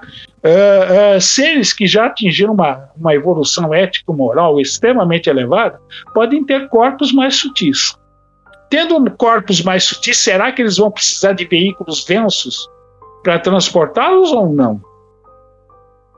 Você está entendendo? Uhum. Então, eu vou, eu, vou, eu vou me reportar também a uma obra hindu, Bhagavad Purana, onde os, os, os humanos, né, tendo contato com os deuses, eles falam né, que é, esses deuses construíam veículos né, sólidos tá, é, e outros que eram fluídicos. Tá? Então, que eu falo para você, é, como estaria no Bhagavad Purana? Isso é questão é, de evolução tecnológica né? Então, para você, para você, então, é, é, é, o que, por exemplo, é, está de uma forma como se fosse um plasma é, é, de uma civilização que chegou até a gente. O que está de uma forma como se fosse um fogo é de outra civilização, seja de outra galáxia, de outra dimensão. O que está como nave de metal, é, é, de, de, é, seja disco, ou seja cilíndrica, ou até esférica, é de uma outra civilização? É isso, então, que você pensa? Em civilizações que, vamos dizer, bem a, entre aspas, a grosso modo, estão mais próximas de nós a nível tecnológico, tá? Então, é aquilo que você fala. Então, aí, talvez aí alguns séculos à nossa frente aí. Então, são os discos metálicos que nós vemos, charutos, né? Uhum. Uh, naves mães, né, aqueles cilindros de grandes dimensões. Agora, eu acredito que já existem seres que estão muito à frente disso, talvez estejam milhões de anos à nossa frente, tá? já não sejam mais físicos. Ô, Cleiton, Fala, eu Reba. queria completar isso aí. Eu, vou, eu, tô, eu, tô, eu tô conversando aqui com o Gedo, mas eu tô botando sempre duas hipóteses, porque o fenômeno UFO, e, eles se confundem muito com a espiritualidade, né? A embola é um troço. É, então vamos lá. O, o Gedo estava falando aí sobre entidades que que não é sobre se necessita ou não de naves. Então vamos lá. Eu tô, eu tô, eu terminei agora o projeto Onix aqui do escritor Vanderlei Pena e ele fala exatamente isso que o Gedo falou. Ele, ele, ele, ele, ele fala assim. Ele cita que esses objetos que pousam na Terra com suas naves metalizadas, com seres vestidos com roupas, capacetes e botas especiais, com a função de protegê-lo, não pode ser entidades espirituais. Porque a entidade espiritual não precisa se proteger de bactéria. Então, eu também acredito nisso. Eu acho, acredito quando chega uma nave metalizada, pousou ali, abriu a portinha, o cara tá com aquela roupa para se proteger, eu acredito que aquilo ali não pode ser uma entidade espiritual. Eu, particularmente, acredito que vem de outro local, sabe? Um local mais avançado. Aí, só que ao mesmo tempo, a gente olha o outro lado. Eu estava assistindo uma vez no The History, o cara estava no alto da montanha lá em Gatu, na Chapada Diamantina, sentado, ele mora assim numa caverna, e ele viu que apareceu uma luz, e essa pequena luz se transformou num disco redondo, cheio de luzes multicoloridas, e essa luz entrou num paredão. Aí eu já penso que já não é espiritual. Então, Gido, você acredita que esses UFOs possam ao mesmo tempo ser materiais e imateriais fugindo da nossa compreensão, cara? Você acha que isso se confunde? É, vamos pegar um, um, um, um, exemplo. Nós estamos falando de velocidade da luz, etc, etc, etc. Bom, se a gente for levar por esse ponto, né, é, muitos desses seres que chegam até aqui não poderiam vir por causa das imensas distâncias que existem no universo. Sim, tá? fisicamente. Uhum. Fisicamente, então, tá, a velocidade da luz seria uma, uma limitação. Então, mas eles chegam até aqui como? Tá? Então, eles têm conhecimento de leis naturais superiores a nós. Por exemplo, eles poderiam se utilizar o quê? De portais dimensionais. Sim. Né? Ou alguns falam em buracos de minhoca, uhum. tá? outros falam em passagens dimensionais ou o conceito de dobro espacial, de você dobra o tecido espaço-tempo. Né? A nave não se move, mas ela puxa o tecido espaço-tempo, então ela consegue percorrer distâncias imensas, ou seja, muito superiores a que a luz percorreria sem né, é, é, é, violar a, a, a lei né, que diz que a velocidade da luz é o limite no nosso universo. Né? Então, é o que eu falo para você. Bom, se ele vai adentrar alguma passagem dimensional, será que ele precisa mudar a estrutura da nave para fazer isso? Vamos pegar um exemplo disso. Na França, na onda francesa de 54, existe um caso muito, eu gosto muito desse caso, o caso do Dr. X, era um empresário francês ali, é, é muito conhecido na, na, no governo, na sociedade parisiense ali, ele está numa, numa casa de campo, a esposa dele e o filho de pequeno de colo estavam dormindo, ele estava, não lembro se ele estava lendo, o que, que ele estava fazendo, e a casa dele ficava no topo de, um, de uma montanha e ele via todo um vale. Tá? Ele estava chovendo muito, estava é, caindo muitos raios tal, aí a chuva para, e o, a, os clarões de luz continuam acontecendo. Ele achou aquilo muito estranho. Ele sai na varanda da casa e ele vê dois objetos. A parte é, parecia um, vai, tipo prato de sopa, dois pratos de sopa com a parte de cima colocado um contra o outro. Tinham quatro antenas, uma em cima, uma embaixo, uma na lateral direita, outra na lateral esquerda. Parte de baixo vermelha, parte de cima branca. E eles vinham na direção dele, da casa dele. E esses objetos, tá? É, é foram se aproximando um do outro, até o momento que na frente da, dos olhos deles eles se fundem em um só. Bom, como é que faz isso? Já que dois corpos, pela nossa física, não podem ocupar o mesmo espaço ao mesmo tempo. Sim. Tá? Nós sabemos que a matéria é constituída de átomos e esses átomos são espaçados. Existe o famoso espaço interatômico. Será que né, se aproveita-se desse espaço interatômico para que dois objetos possam se fundir em um? Isso é uma teoria, pelo amor de Deus. Tá? Claro. Tá? Uma hipótese. Aí o que, que acontece? O objeto chega e começa a pairar em cima da sacada onde ele estava. E ele tinha tido um ferimento de guerra porque ele lutou na, na Argélia, na Legião Estrangeira, e para ajudar, um dia antes do avistamento, ele estava cortando lenha, o machado escapou, ele enfiou o machado na perna dele. Então ele estava com um ferimento sério na perna. Aí o que, que acontece? O, o objeto literalmente explode, vira um ponto de luz, e esse ponto de luz dispara em direção ao céu. Aí fica a pergunta: será que essa explosão e a transformação do, do, da nave em um ponto de luz não é uma condição para que esse objeto consiga adentrar outras dimensões, ou seja, ele tem que mudar o seu estado né? É, de mate, é, é, material para algo mais fluídico para conseguir fazer isso? Uhum. Entendeu? É ida de quebra, ele, ele foi curado dos dois ferimentos pela, pela, pela presença da nave. Agora, pergunto para você: esse é um exemplo. Existem outros casos que os objetos né, se transformam em bolas de luz e, e desaparecem. Tem um caso na Argentina envolvendo pescadores que eles veem o céu se abrir e a nave entrar por essa abertura no céu e desaparecer. Tipo, tipo portal, né? Exato. Olha Pode só. da nossa compreensão mesmo, cara. É difícil, complicado. Você é uma ciência que está muito à nossa frente. Com certeza. Então, para nós, fica aparecendo magia, bruxaria, feitiçaria. Entendeu? Por isso que muita gente coloca a ufologia em xeque, porque é muito difícil uma pessoa normal tá, aceitar ó, eventos desse tipo. Até ela presenciar, né? É uma, eu, quando eu falo isso, quando eu botei as duas possibilidades assim, aí quando desce uma nave metalizada na sua frente, conforme eu falei, desce aqueles seres vestidos com roupa, capacete e bota, eu acredito que se você chegar perto daquela nave e bater ali, vai ser como você bateu num fusco, toque, toque, toque. Eu acredito que essa nave ali, eu acho que ela não consegue entrar num paredão de pedra conforme a outra, conforme o cara viu entrar uma luz e se transformar em entrar. Eu acho que tem dois tipos ali, tem seres, eu acho que tem luzes que são coisas espirituais e tem luzes que são que já não são entidades espirituais. Eu acredito nisso também, cara. Não, tem que. Olha, tem, é, é complicado você tentar normatizar. Pega o caso daquele piloto peruano.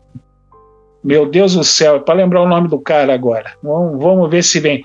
Ele tem um. Tá na base ali da Força Aérea Peruana, eles veem um objeto Sim. pairando sobre a base. Eu não estou lembrando o nome dele. Não, eu, eu, eu busco aqui, eu busco aqui. É, Ele decola com, com um caça, um Sukhoi Su-30, para tentar interceptar o objeto. Ele se aproxima do objeto, ele dispara os canhões de 30 milímetros. Cada bala de um canhão de 30 milímetros é do tamanho de uma garrafa de, de Coca-Cola de 600 ml. Putz. Tá? Recheada de explosivo e elementos incendiários. Então você imagina o estrago que isso aí faz. Imagina. Que a nave simplesmente absorveu os projéteis. É, é, complicou. se- né? seria o Oscar Santa Maria? Oscar Santa Maria, é isso aí. Perfeito. Tá certo? Agora eu pergunto pra você, como é, é que uma complicado, nave é complicado. Não, e vou pegar agora um outro exemplo. Vamos para Espanha. Eu não vou lembrar o nome da. é, não lembro se era Sevilha. O pessoal estavam vendo naves de enormes dimensões é, indo na- vo- sobrevoando a região. Não lembro se era Sevilha. Eles entram em contato com o exército do ar espanhol e eles mandam dois caças Mirage F1 supersônicos para averiguar o que estava acontecendo. E eu sei que os, os, os caças saem atrás daquelas naves que eles falaram que eram de enormes dimensões tá? Eles fazem um vai e vem. Eles iam de Sevilha para uma cidade pequena, da cidade pequena de volta para Sevilha. Ou seja, eles ficaram brincando com os caças Mirage lá no céu da Espanha. Aí, num determinado momento, né, quando os caças estão perseguindo aqueles objetos, eles param e fazem um voo na direção dos, dos caças é, Mirage. Só uhum. que uma manobra tão rápida que o piloto falou: nós vamos colidir. O piloto já estava esperando a colisão, falou: morri, tô morto. Não dava nem tempo de ejetar, né? não dava tempo de fazer nada. Bom, as naves passaram pelos caças como se eles não existissem, passaram através. Nossa. Como é que isso? É, talvez eles tenham algum é, a mudança de matéria, da mesma forma que eles entram em vulcões, né? Eles entram em vulcões, né? Não, que eu falo para você, eu tô falando, não, é muito difícil a gente tentar colocar padrões limites para uma tecnologia dessa. Sim, sim. É muito difícil. Não, não cabe no Realmente. nosso entendimento, né? Não, é muito complicado Com isso. certeza. Ô, ô Diego, tá. deixa, deixa eu te fazer uma pergunta aqui, que essa daqui eu tenho certeza que você vai ter bastante é, é informação, essa é até a tua opinião, né? É, hoje, a gente pode considerar que o Vaticano seja uma das forças mais impactantes para o acobertamento do fenômeno UFO, né? Qual o peso que a Igreja Católica tem sobre esse, esse tipo de acobertamento? Bom, a Igreja Católica mudou a postura, né?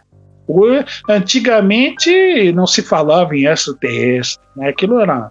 Você pega ali o, o, o caso do, do voo da VASP, do Gerson Massari Brito.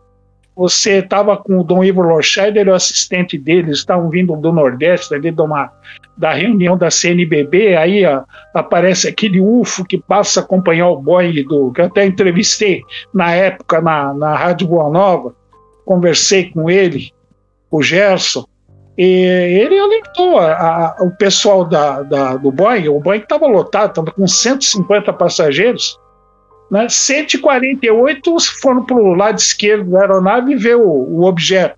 O, o, menos dois, né? Que foi o Ivo Lorscheider e o, e o assistente dele, que o Dom Ivo falou que ele não iria levantar para ver, que ele não iria se meter nesse tipo de assunto. Tá? Agora, você vê há, há, uns anos atrás, aí você viu o Frei Conrado Balducci, assessor do Papa, frequentando congresso de ufologia, falando de ufologia, falando do laboratório astronômico que o Vaticano tem no deserto do Arizona.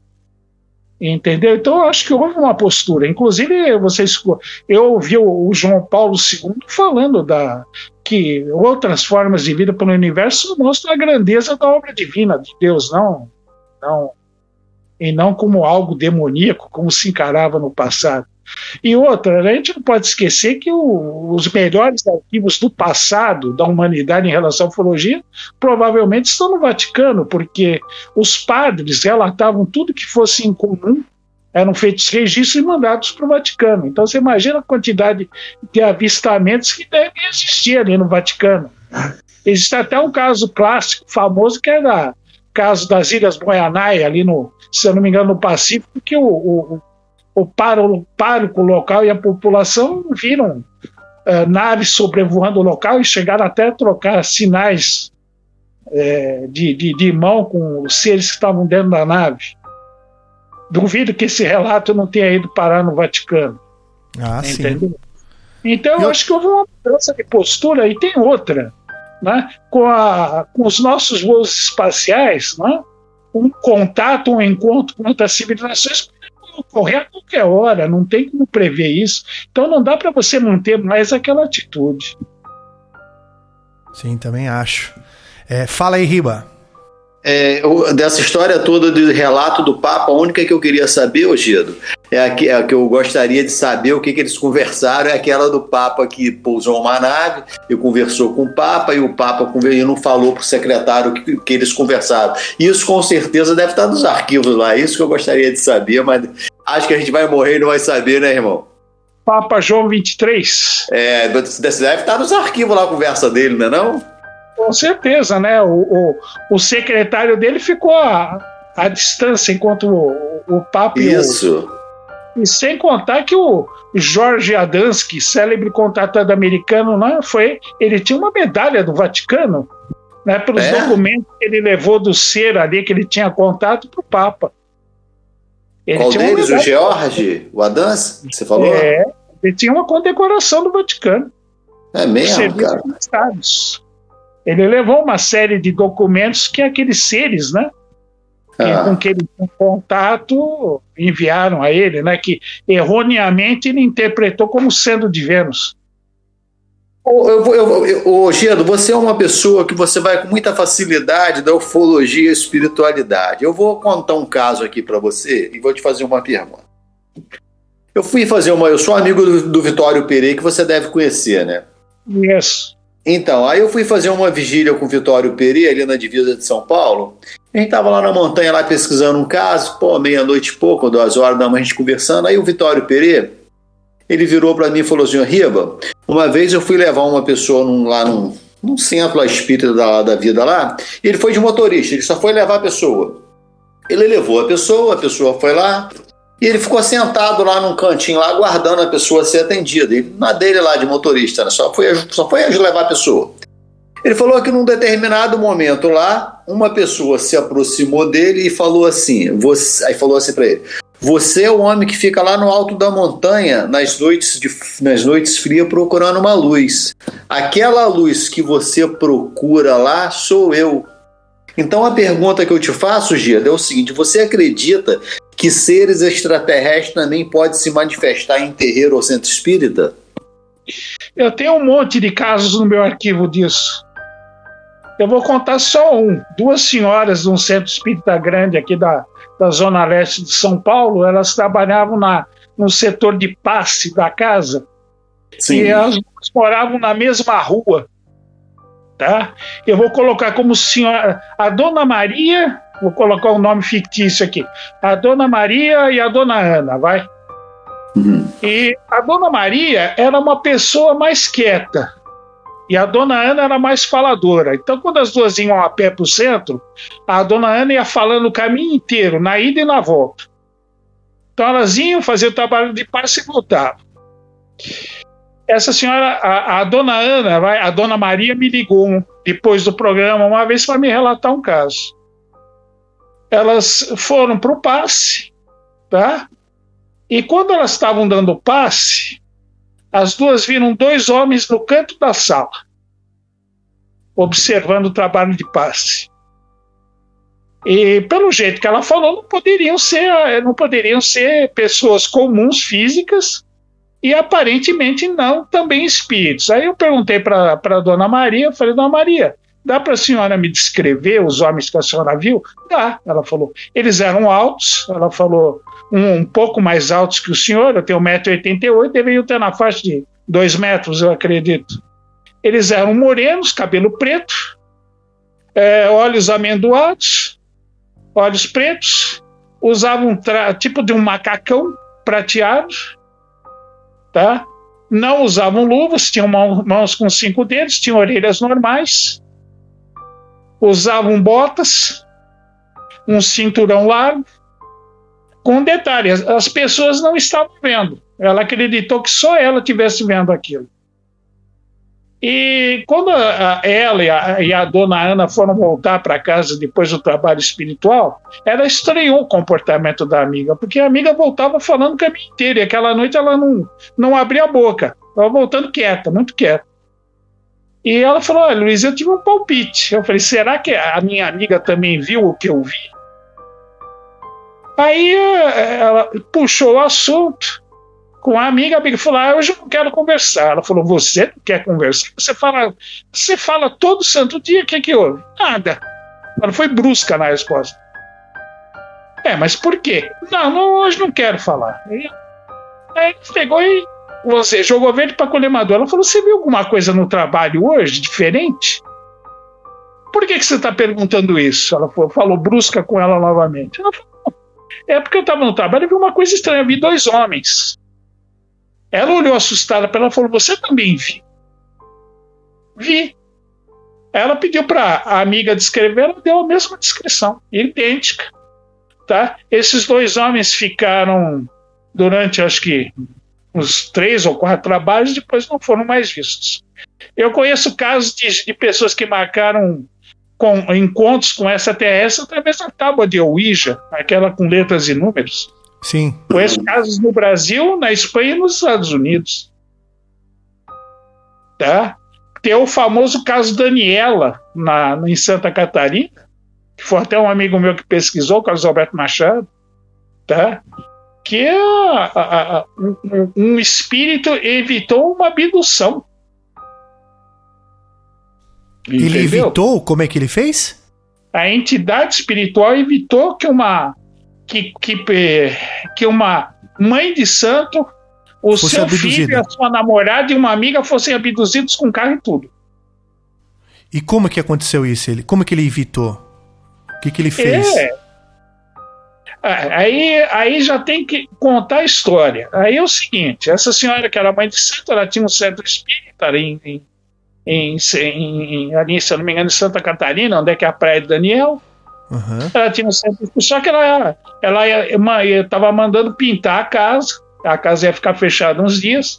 E essa amiga dela veio dizendo que ela precisava que ela fizesse um trabalho. Ela falou: Olha, eu estou fazendo, que a casa está fechada ela está em reforma e a gente vai aproveitar, vai o meu filho e a namorada dele, nós vamos viajar para a praia. Ela falou, só se você for com a gente, a gente pode fazer o trabalho lá. Aí a amiga dela falou com o marido, o marido consentiu, ela foram os quatro de carro até a praia de Daniel. Aí eles fizeram aquela, aquele ritual, né, limpar a casa, né, tirar o pó, o mofo, né, Sim, sim. Aí, aí o, ela falou: faz o seguinte, hoje não dá para ir na praia. A gente vai jantar, umas nove horas, a gente faz um trabalho na sala. Tá bom? Tá, tudo bem. E quando deu nove horas, eles sentaram à mesa, ela, amigo, filho, a namorada do filho, e ela tentou entrar em contato com uma entidade. Agora ela achou muito estranho que nenhuma entidade se apresentava. Ela insistiu, insistiu, insistiu. Aí o espírito de guia dela se manifestou.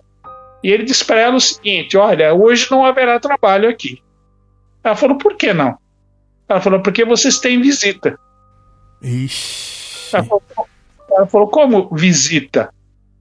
Ela falou: São outros espíritos? Não. Eles são pessoas, estão vivas, eles estão aqui, mas vocês não os veem, e eles não são deste mundo. Presente. Caramba. Caramba, bicho, até arrepiei aqui, cara. Ela, ela falou como é que é o negócio aí, como é que é a história. Ele falou, é. As entidades espirituais perceberam a presença da entidade O extraterrestre. espírito, é, o espírito guia dela estava relatando que ele estava vendo aquelas entidades, que, ela, que eles não viam. Mas ela falou, mas o que tô fazendo aqui? E ele falou assim como era a forma deles? Fala. Aí o que que, Ah. ela falou, mas o que que, o que que atraiu eles até aqui? Ela falou a sua concentração. Eles estavam passando com a nave aqui e ficaram curiosos ao captar as suas energias na, durante a concentração. E ela falou: como é que eles são? Eles são altos, carecas, calvos, orelhas pontiagudas, olhos amendoados, azuis claros e usam um manto branco. E estão aqui no momento. Nossa. Ô, ô Giado, é, eu, eu, você me desculpa minha, que eu não entendo muito dessa parte. Eu quero, eu quero entender se mais você.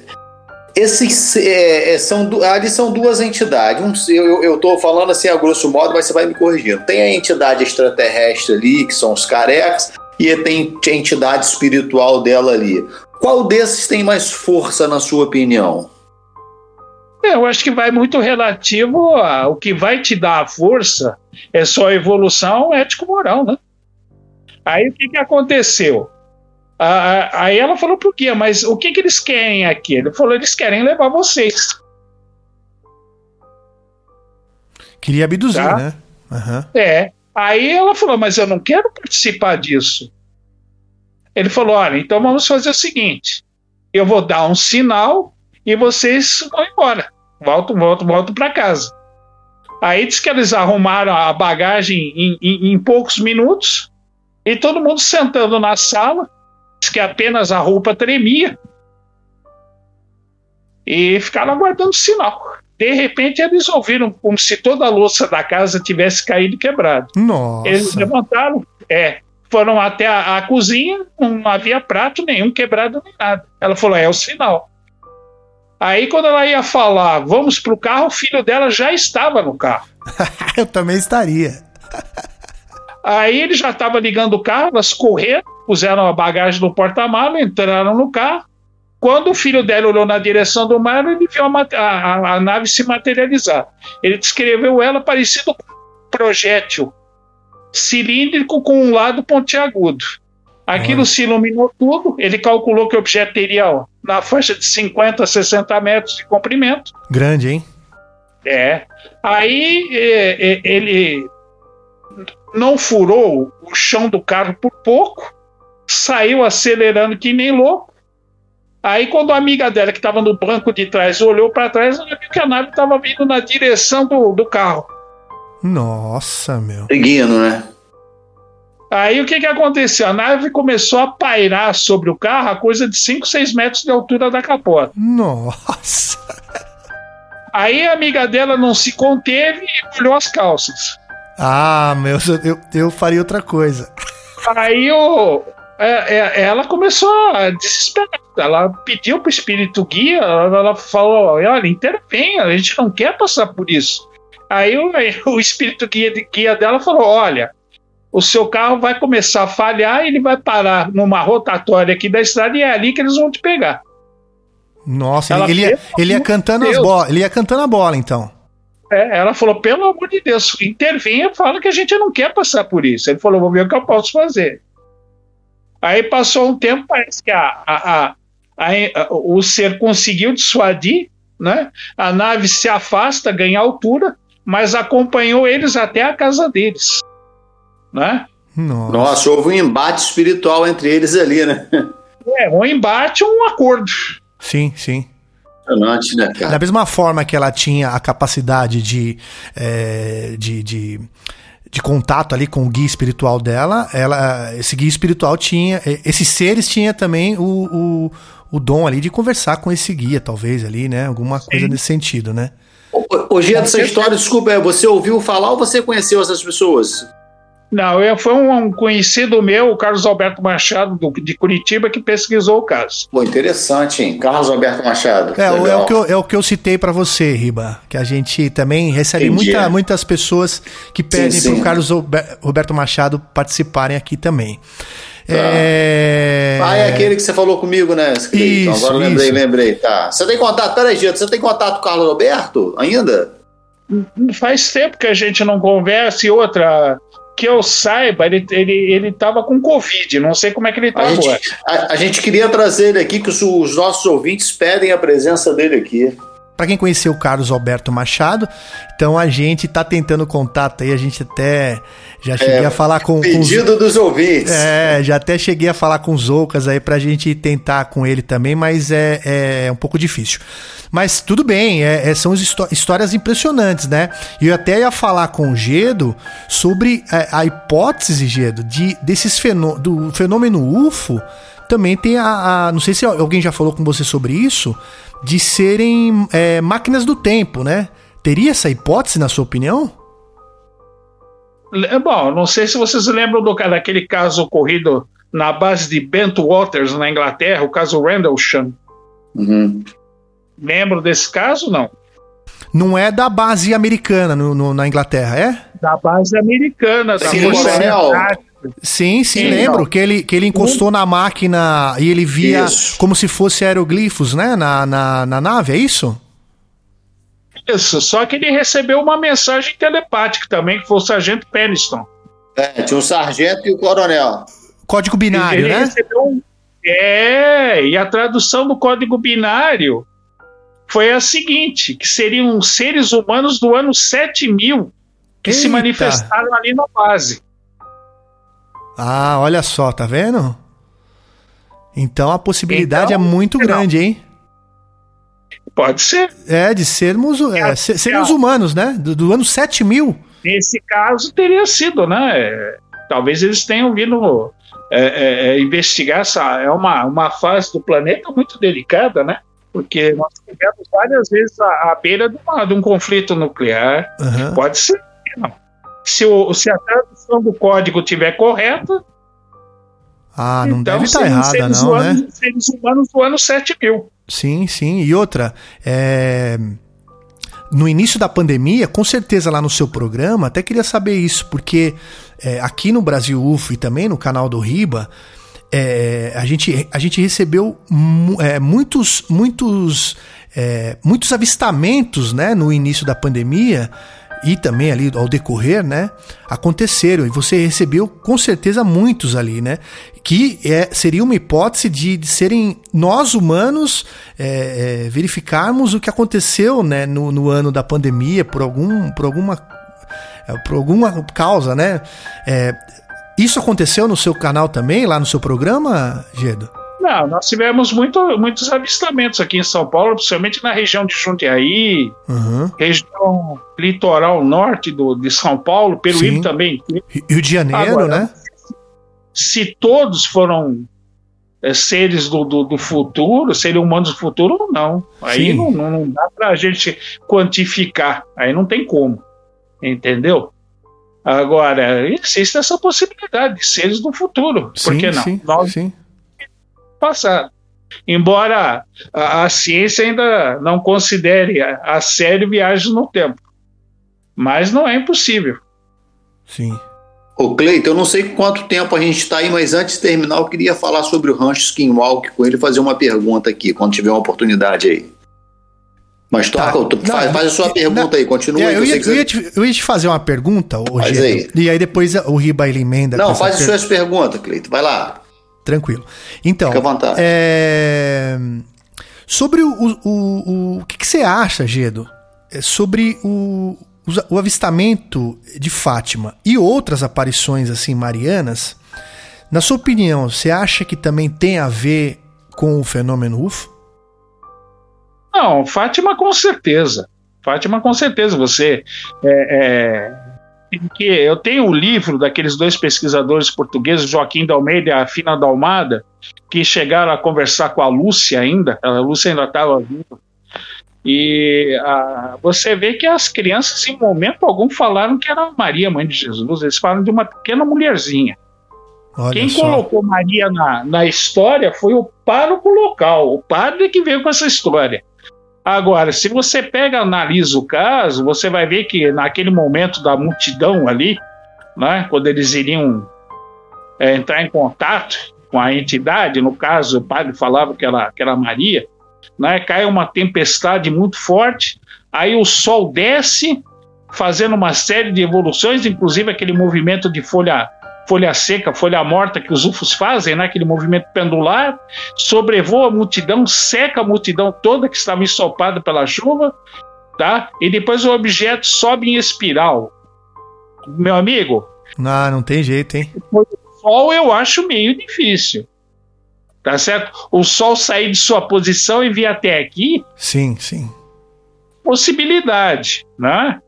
E o sol fazer manobras em folha seca, subir em espiral. Inclusive, no depoimento de algumas pessoas, eles falam que na parte inferior do, do dito sol haviam janelas e que eles viram é, entidades ali se, é, acenando com as mãos para a multidão. Que raio nossa, de sol. Nossa, nossa. Tá? Inclusive, existem fotos de, de, de, um estranho objeto ali na região, no, no, dia dos avistamentos. Uma foto em preto e branca, bem limitada, que eu tenho uma cópia dela aqui em arquivo. Entendeu? Olha só. É, então, agora que eu falo para você, quantas aparições marianas ou dados a santos seriam realmente espíritos ou seriam entidades extraterrestres? É, até eu ia citar a aparição mariana que teve no Egito, né? Que foi de Nossa Senhora de Zeitum, né? Que, que tem muitas fotos aí para você que tá, tá nos ouvindo aí, procura lá Nossa Senhora de Zeitum é, que vão aparecer assim várias fotos. Aí eu te pergunto, é, aquela imagem que você vê na igreja quando você entra de é, da Santa, né, de Nossa Senhora, com como se fosse um, uma luz na, na cabeça, é mais ou menos essa imagem que aparece quando você dá um Google aí, né? E será que isso é, foi, foi, foi falado como se fosse uma santa, né? Mas talvez esse objeto tinha característica, é, tinha essa característica, mas não era santo. Ou, enfim, é, é uma coisa impressionante as, as, fotos, né? Pena que eu acho que na época não tinha vídeo, ou se tivesse, ou se tem vídeo, é, não, não consegui encontrar, né? Se, se alguém tiver o vídeo aí de Nossa Senhora de Zeitum, por favor, manda pra gente aí, porque eu gostaria de ver essas imagens, porque foi fotografada por várias pessoas. Você já conhecia a, Nossa Senhora de Zeitum? Sim, tem as aparições de Medjugorje também, na Iugoslávia. Que também tá tem certo. a mesma característica, né? É, também tem aquela imagem da é, de Guada, Nossa Senhora de Guadalupe, que tem uma uhum. micropin nos olhos. Sim. E você quer que eu apimente a conversa aqui? Claro, sempre. Então, teve alguém que veio aqui e disse o seguinte: Vós sois cá de baixo, eu cá de baixo não sou. Vós sois deste mundo, eu deste mundo não sou. Quem falou isso? Quem falou isso, Riba? Não sei. JC. Ah, Jesus Cristo, eu ia falar ele, eu pensei, mas eu preferi ficar quieto. Ah, é, é, A casa do meu pai tem várias moradas, né? É. Exato. Aí é. eu pergunto para você, se ele não era cá de baixo, não era desse mundo, ele é de onde? Com certeza. Eu tenho absoluta certeza é, é, que Cristo. Quer dizer, isso não tira nenhuma import... não tira a importância de Jesus Cristo, gente. Alguma. Né? né? O pessoal, o pessoal quando, quando a gente fala isso, né? Às vezes meus amigos, é, quando eu falo assim, não, porque não, o cara acredita em alienígena, mas não acredita em Cristo. Eu falei, gente, isso não tira a importância de Cristo nenhum. Se o Ele pai de Je Jesus Cristo é o, o, é, o pai dele é Deus, é, é, Deus criou o universo, ele é de fora do planeta Terra. Quando a gente fala extraterrestre, uhum. ele é de fora do planeta Terra, então ele criou o universo. Enfim, o pessoal não entende, né? Isso que a gente quer dizer, né? Mas é, é, é uma coisa muito louca e com certeza todos nós aqui enfrentamos esse problema. É, e você, com certeza, também, né?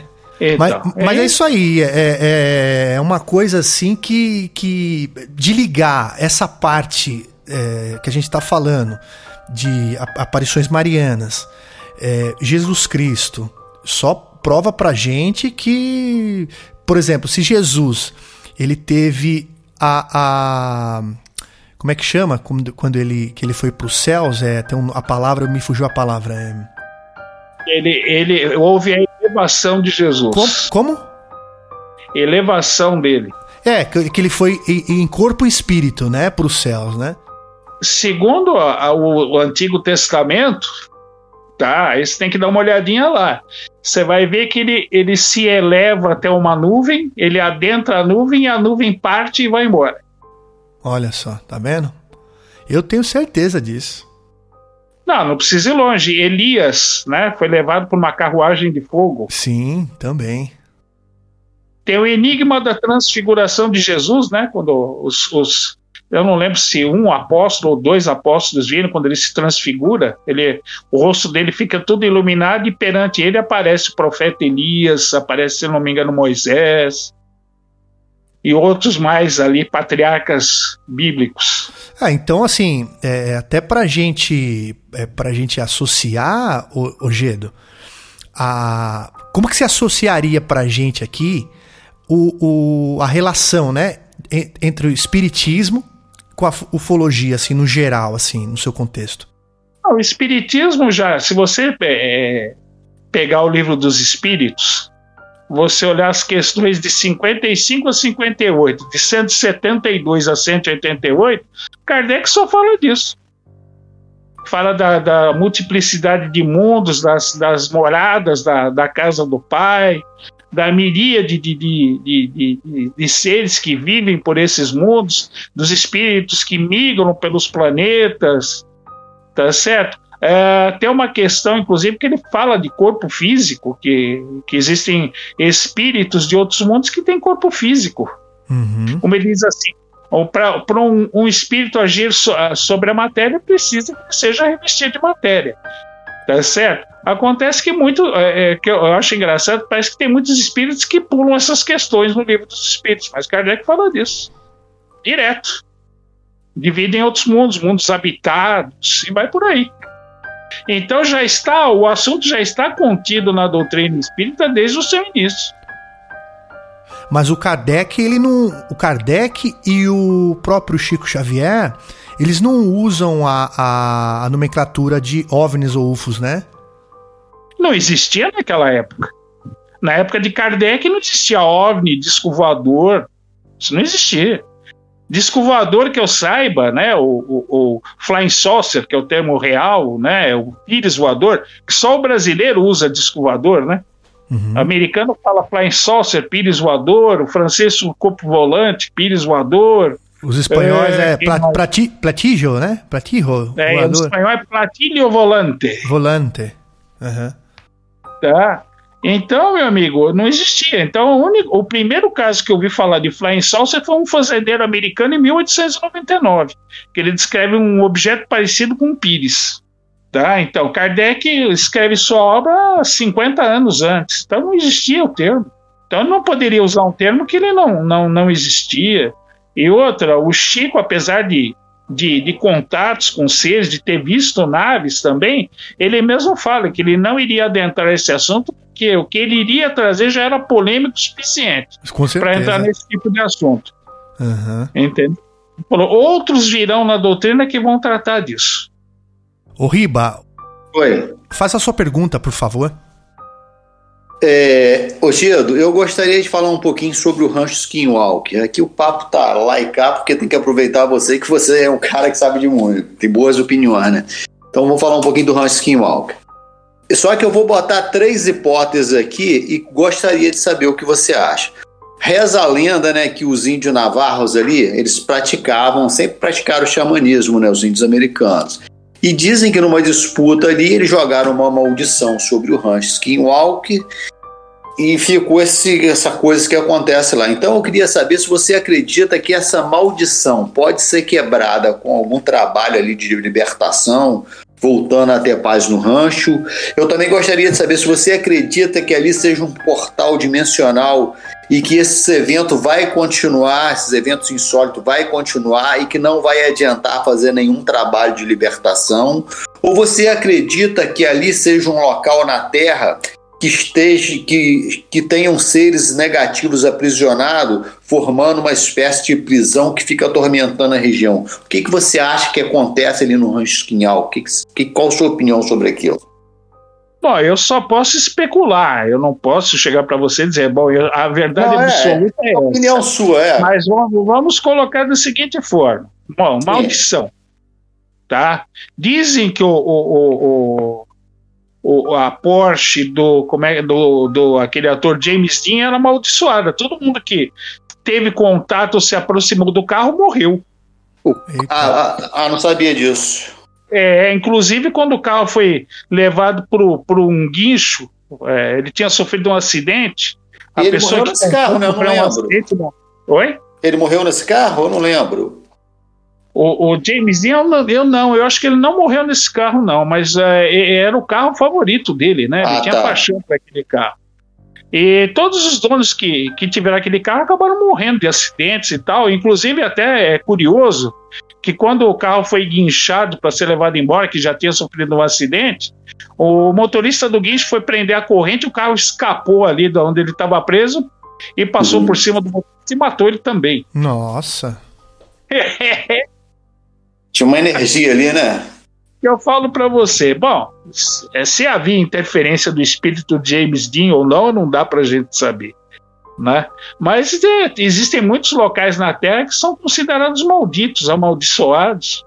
Uhum. Tá energias negativas. Agora vem a pergunta, né? Seria essas energias seriam é, é, é, é seriam resultantes de, de entidades espiritu espirituais ou seriam é, pontos de energia telúrica da Terra negativos? Uhum. Ou seria locais com seres no umbral ali, né? Uma prisão Entendeu? também. também pode ser locais de energia negativa na, no próprio planeta. Nós temos regiões de aberração eletromagnética, né? Uma, a mais conhecida é o Triângulo das Bermudas. Tá? Temos ali no Mar do Japão, tá certo? São aberrações eletromagnéticas que ocorrem. Será que não seriam regiões desse tipo tá certo? Talvez com cargas negativas, porque veja bem, o, o, o cérebro humano é extremamente sensível ao eletromagnetismo. Uhum. Tá? Inclusive, um fio desencapado com uma tensão razoável, se você ficar perto dele, você vai ter alucinações visuais, auditivas. Não que você esteja vendo alguma coisa, mas é o campo elétrico ali na tua próximo a você que vai causar isso. Entendeu? Agora, será que é, campos desse tipo afetariam de, as pessoas de modo negativo? Tá certo? Ou pode ser regiões ali onde há, há espíritos. Você quer ver um caso curioso? É, na Normandia, né, que ficou triste pelo dia D, né, morrendo milhares de homens ali Uhum. na França. É, eu não lembro se foi 15 ou 20 anos depois do dia D, já a guerra, Segunda Guerra já, já havia passado há muito tempo. As pessoas que moravam ali foram acordadas ao amanhecer com, com o troar de artilharia de grosso calibre. Nossa. É, todo mundo saiu para ver o que estava acontecendo. Escutaram homens gritando, ou, ouviram ruídos de tiro, só que eles não viam nada no local. Passou algum tempo, parou tudo. Então eles só ouviam o som e, e nada aconteceu. Nada, só ouviam. Ah, aí tem um outro caso, eu não vou lembrar, na Inglaterra, ocorrido na Inglaterra. Eu não lembro se foi na Guerra dos 100 Anos, dos 30 anos, agora eu não vou lembrar. Mas ah, as cenas da batalha apareceram no céu, inclusive o rei da Inglaterra chegou a ver. Inclusive, soldados viram os amigos deles morrendo novamente em batalha. Tudo isso como se fosse uma tela no céu. Nossa. É, e tem muitos registros, né? Na, na, Entendeu? Aí que eu falo pra você. É, é, é, é, na Idade Média, eu- né? Não, o que eu falo pra você, em questões temporais, Sim. será que certos eventos se repetem novamente? Eventos até negativos que podem prejudicar pessoas? Tá, tem um caso famoso de um, de um- da- no final da guerra, 1900, já os últimos meses da guerra na Europa, um caça P-51 estava patrulhando uma região ali e o piloto viu um outro avião voando bem mais baixo. Ele entrou em contato com, com o pessoal dele e o pessoal falou: olha, não tem nenhum avião nosso na região, não. Se for, deve ser da, é, deve ser da Luftwaffe, da Força Aérea Alemã. Ele falou: pode, pode abater. Pode Ele mandar mergulhou- fogo, né? Ah, sim. Ele, ele mergulhou com caça, um P-51. Só que quando foi, ele foi se aproximando, ele achou muito estranho, que o avião era todo pintado de vermelho, Nossa. tá? É, ele se aproximou do avião, aí quando ele viu, o avião era um biplano da, da Primeira Guerra Mundial, pintado de vermelho. Ele filmou isso com a câmera da asa do P-51, porque todo avião tem uma câmera de asa acoplada ao armamento para comprovar se o avião inimigo foi derrubado ou não. Né? Eles chamam de gun camera. Tá? Uhum. Então, a- a- o, o, o biplano entrou numa nuvem ali. Ele falou: Bom, o meu avião é muito mais rápido do que o dele, eu vou dar a volta e vou pegar ele do outro lado. Nunca mais ele viu outro avião. Quando eles revelaram a filmagem, eles viram que era o biplano do Barão von Richthofen. Que é o Barão Tinha Vermelho. morrido na, em 1900. Exato. Que tinha morrido em 1917 ou 18. Nossa. É como se fosse o, o, o- o cruzamento de dimensões ali. é, é, locais assim que, que se. Sei lá, não sei nem explicar, meu. É uma coisa muito louca, hein? Né? Entendeu? É como se o tempo fosse um fluido, houvesse torvelinhos, é, é, cursos pacíficos nesse rio do tempo, Aham, aham. às vezes, né? é, é, é, correntes desse rio do tempo se cruzassem. Será que é isso que pode causar problemas ou, ou a influência de espíritos? Quer dizer, hipóteses nós temos muitas. Sim, sim. E, e até pilotos que vêm. É, por exemplo, que nem o piloto japonês que viu um. Ele descreve como o tamanho do objeto como é, vários é, campos de futebol, né? É, de tão grande que era o objeto, como se fosse um porta-avião voador. Então, assim, você imagina. é imagi- Eu não lembro agora o nome do piloto, né? Mas. Então, ele relata isso aí. Agora, será que não seria também a- a- a- o cruzamento aí de, de dimensões, o cruzamento de, de tempo, do tempo, né? É, o Triângulo das Bermudas, que o pessoal alega lá que é um túnel, que as nuvens formaram um túnel ali, como se fosse um roda-moinho no sentido horizontal, né? É meio, meio muito estranho isso, né? Mas que nem a gente fala, né? É. Eu vou te dar a dica. Eu fiz aí ó, um, coisa de um mês, acabou dando acho que três programas a respeito disso, dos vários triângulos das Bermudas que existem. Se você entrar no fenômeno UFO, dá uma procuradinha, aí você vai achar no YouTube. São três programas isso que nós estamos falando agora. Só que com casos, com as regiões envolvidas, tá certo? Fala inclusive de desaparecimento de pessoas. Nossa, então, ó, para nossa audiência que está assistindo aí, já, já fala aí, Gedo, é, é qual que é o, o, canal que o pessoal pode encontrar essas informações aí? No YouTube você acha, programa Fenômeno UFMKK Web Rádio.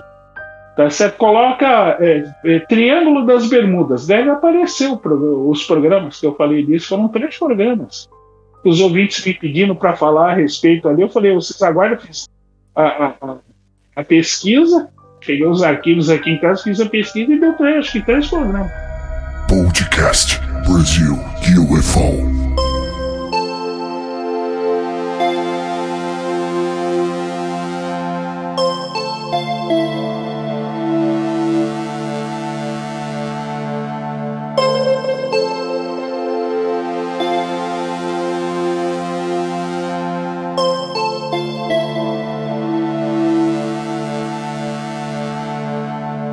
Então, assim, a gente já tá chegando no fim, né, do, do, do, do programa, que a gente só tem a agradecer o conhecimento do Gedo aí.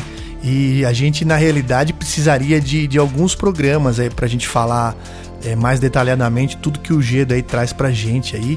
E até gostaria, Gedo, que você participasse mais vezes aí quando você tiver a disponibilidade aí, porque pra gente só tem a acrescentar. E você já citou aí os vídeos aí que você que pro pessoal assistir, né? Eu gostaria que você também, se você tiver alguma dica de livro aí pro pessoal, é, alguma dica de livro sobre o, o fenômeno UFO para indicar para os nossos ouvintes. Olha, para mim é um livro indispensável para quem gosta de ufologia de um grande amigo meu já falecido, o professor Flávio Pereira. Tá? Você vai encontrar quase tudo isso que nós falamos no, no livro dele, chamado Livro Vermelho dos Discos Voadores. Não é mais editado, você só vai achar em cima. E não é muito barato, não. Tá? É um livro para quem gosta de ufologia ali, vai ver tudo isso que nós estamos falando, ali seres, comportamento deles, as naves, sabe, explosões silenciosas, né? E outras coisas inexplicáveis para nós no momento, né? Então é um livro de Acho quase 500 páginas. Oh, bem grande, né? O livro vermelho dos discos voadores, professor Flávio Pereira. Nossa, legal, hein? Puxa, puta dica, hein? É... Você tem algo a acrescentar, Riba? Não, só agradecer a participação do Gido aí. Você enriqueceu o nosso programa aí. A casa, a porta tá aberta para você a hora que você quiser voltar, entendeu? Só te agradecer. Não, eu que agradeço. Para mim foi um privilégio, foi meu de participar do canal do vocês. Que isso, tá? que isso. O privilégio foi nosso. Tá, e quando vocês quiserem, eu estou à disposição. Inclusive, Nossa, pra gente é um prazer.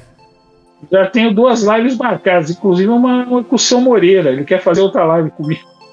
Ah, o Moreira. Qual que vai ser o tema lá, é, Gedo? Eu preciso confirmar ainda, porque eu já tenho outro convite para a live. Eu, eu, eu fiz semana passada lá com o Moreira. Lá, semana passada eu fiz a live dele também. Muito legal. Ele, ele que me indicou você. O Moreira é um amor de pessoa. O Moreira Isso, mora ali ele. na, Praia Grande, ali em Mongaguá. Amor de pessoa. Gosto muito dele. Eu conheci ele num evento aqui em São José dos Campos. Ele ouvia o programa tal, e tal. Gente boa. Acabou num congresso que eu fui em São José dos Campos, acabou se conhecendo pessoalmente. É um amor de pessoa, eu gosto muito.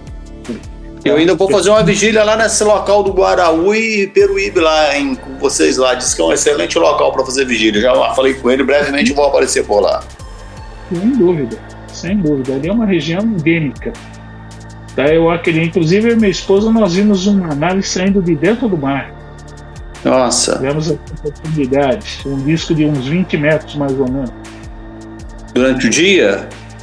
Foi? Não à noite. Foi em Peruí, Peruíbe, né? Foi? Foi em Peruíbe, né? Que vocês viram, né? Foi, Peruíbe. Era umas 10 horas da noite, mais ou menos. É, como é, como é, que foi? Como é que foi, Gedo? É, você, ela, ela saiu do mar? Saiu do mar. Saiu. É, é, o disco saiu é, não na horizontal, sim na vertical. Aham. Uhum. Tá? Passado, ele saiu do mar, não caiu um pingo d'água. E já saiu iluminado?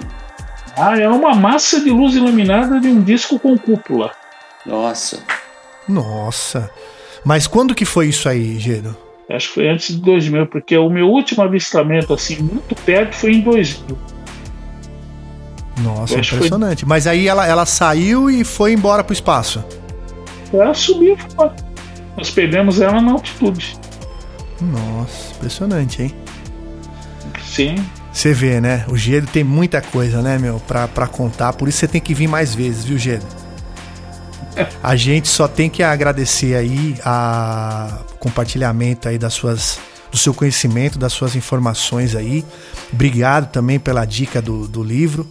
Tenho certeza que, que os ouvintes que pediram pelo Gedo aí vão estar tá lá é, ouvindo aí várias vezes, inclusive o mesmo episódio, né? A gente agradece também essa, essa dica dos ouvintes. E eu também gostaria de mandar um abraço lá pro, pro Moreira, do canal Máquina de Mistérios, para que também participe aqui com a gente mais vezes, que é uma pessoa muito querida por todos, por todos nós. É, e Riba, só passa pra gente a atualização do, do canal do YouTube mais famoso, do canal Na Trilha dos OVNIs. Nada, eu tô longe dessa fama. Que famoso aí é o Geda aí, que tá desde 1967 na estrada aí. É eu sou apenas um pequenininho ah, grãozinho de areia. É, mas é assim, né, meu? Todo mundo tá na fila, é isso aí. A gente mas trazendo é formações honestas, né? É isso aí. Pois é, Na Trilha dos Jovens aí, cara, eu, eu terminei agora o projeto Onyx, né, dos misteriosos UFOs de Colônia São Fidélis mas terminei entre aspas. Eu vou dar sequência. Eu vou, aí eu vou pessoalmente lá para Colônia, para as montanhas lá de Colônia. Vou fazer vigília com um grupo lá. Vou trazer coisas novas lá, no, novas coisas que estão acontecendo por lá. Mas antes de ir para Colônia, eu vou dar sequência aqui ao caso de Tanguá, o, aqueles jovens lá de Tanguá que apareceu em cima do sítio do seu Augusto. Então, a próxima é Serra do Barbosão. Vou fazer uma vigília lá, fazer um pesquisar aquela região e depois Colônia. Então é isso. Legal, e legal. Gedo, obrigado pela sua participação hoje aqui com a gente, foi um prazer, viu? Eu que agradeço a, o convite. Ah, obrigado você e, e venha mais vezes, tá bom? Será um prazer, tá? Eu já falei, quando precisar, estamos à disposição. Gedo, então, muito obrigadão aí por tudo, que Deus abençoe você, sua família, extensivo ao nosso amigo Moreira, que fez essa ponte aí para que você chegasse até aqui. Então foi uma honra ter você aqui, tá? Muito obrigado a você, obrigado ao Cleiton e aos nossos ouvintes aí que acompanham aí pelo Amazon, acompanham aí pelo podcast aí, que é Instagram, em tudo quanto é lugar, Telegram. Então, assim, ó, eu convido a todos os amigos, ouvintes, a participarem do nosso grupo do Telegram também, onde sempre rola um papo lá e onde a gente abre discussão e também é, para os ouvintes que querem é, participar e, e darem mais sugestão sobre o conteúdo do canal tá bom? Valeu, pessoal, pela atenção, principalmente pelas mensagens de carinho e de apoio. Mas lembre-se, hein? Nunca deixe de acreditar no que o seu coração lhe diz. Saiba que a verdade prevalecerá no final, demore o tempo que for. Dito isto, Deixo a você meu grande abraço e te espero na próxima.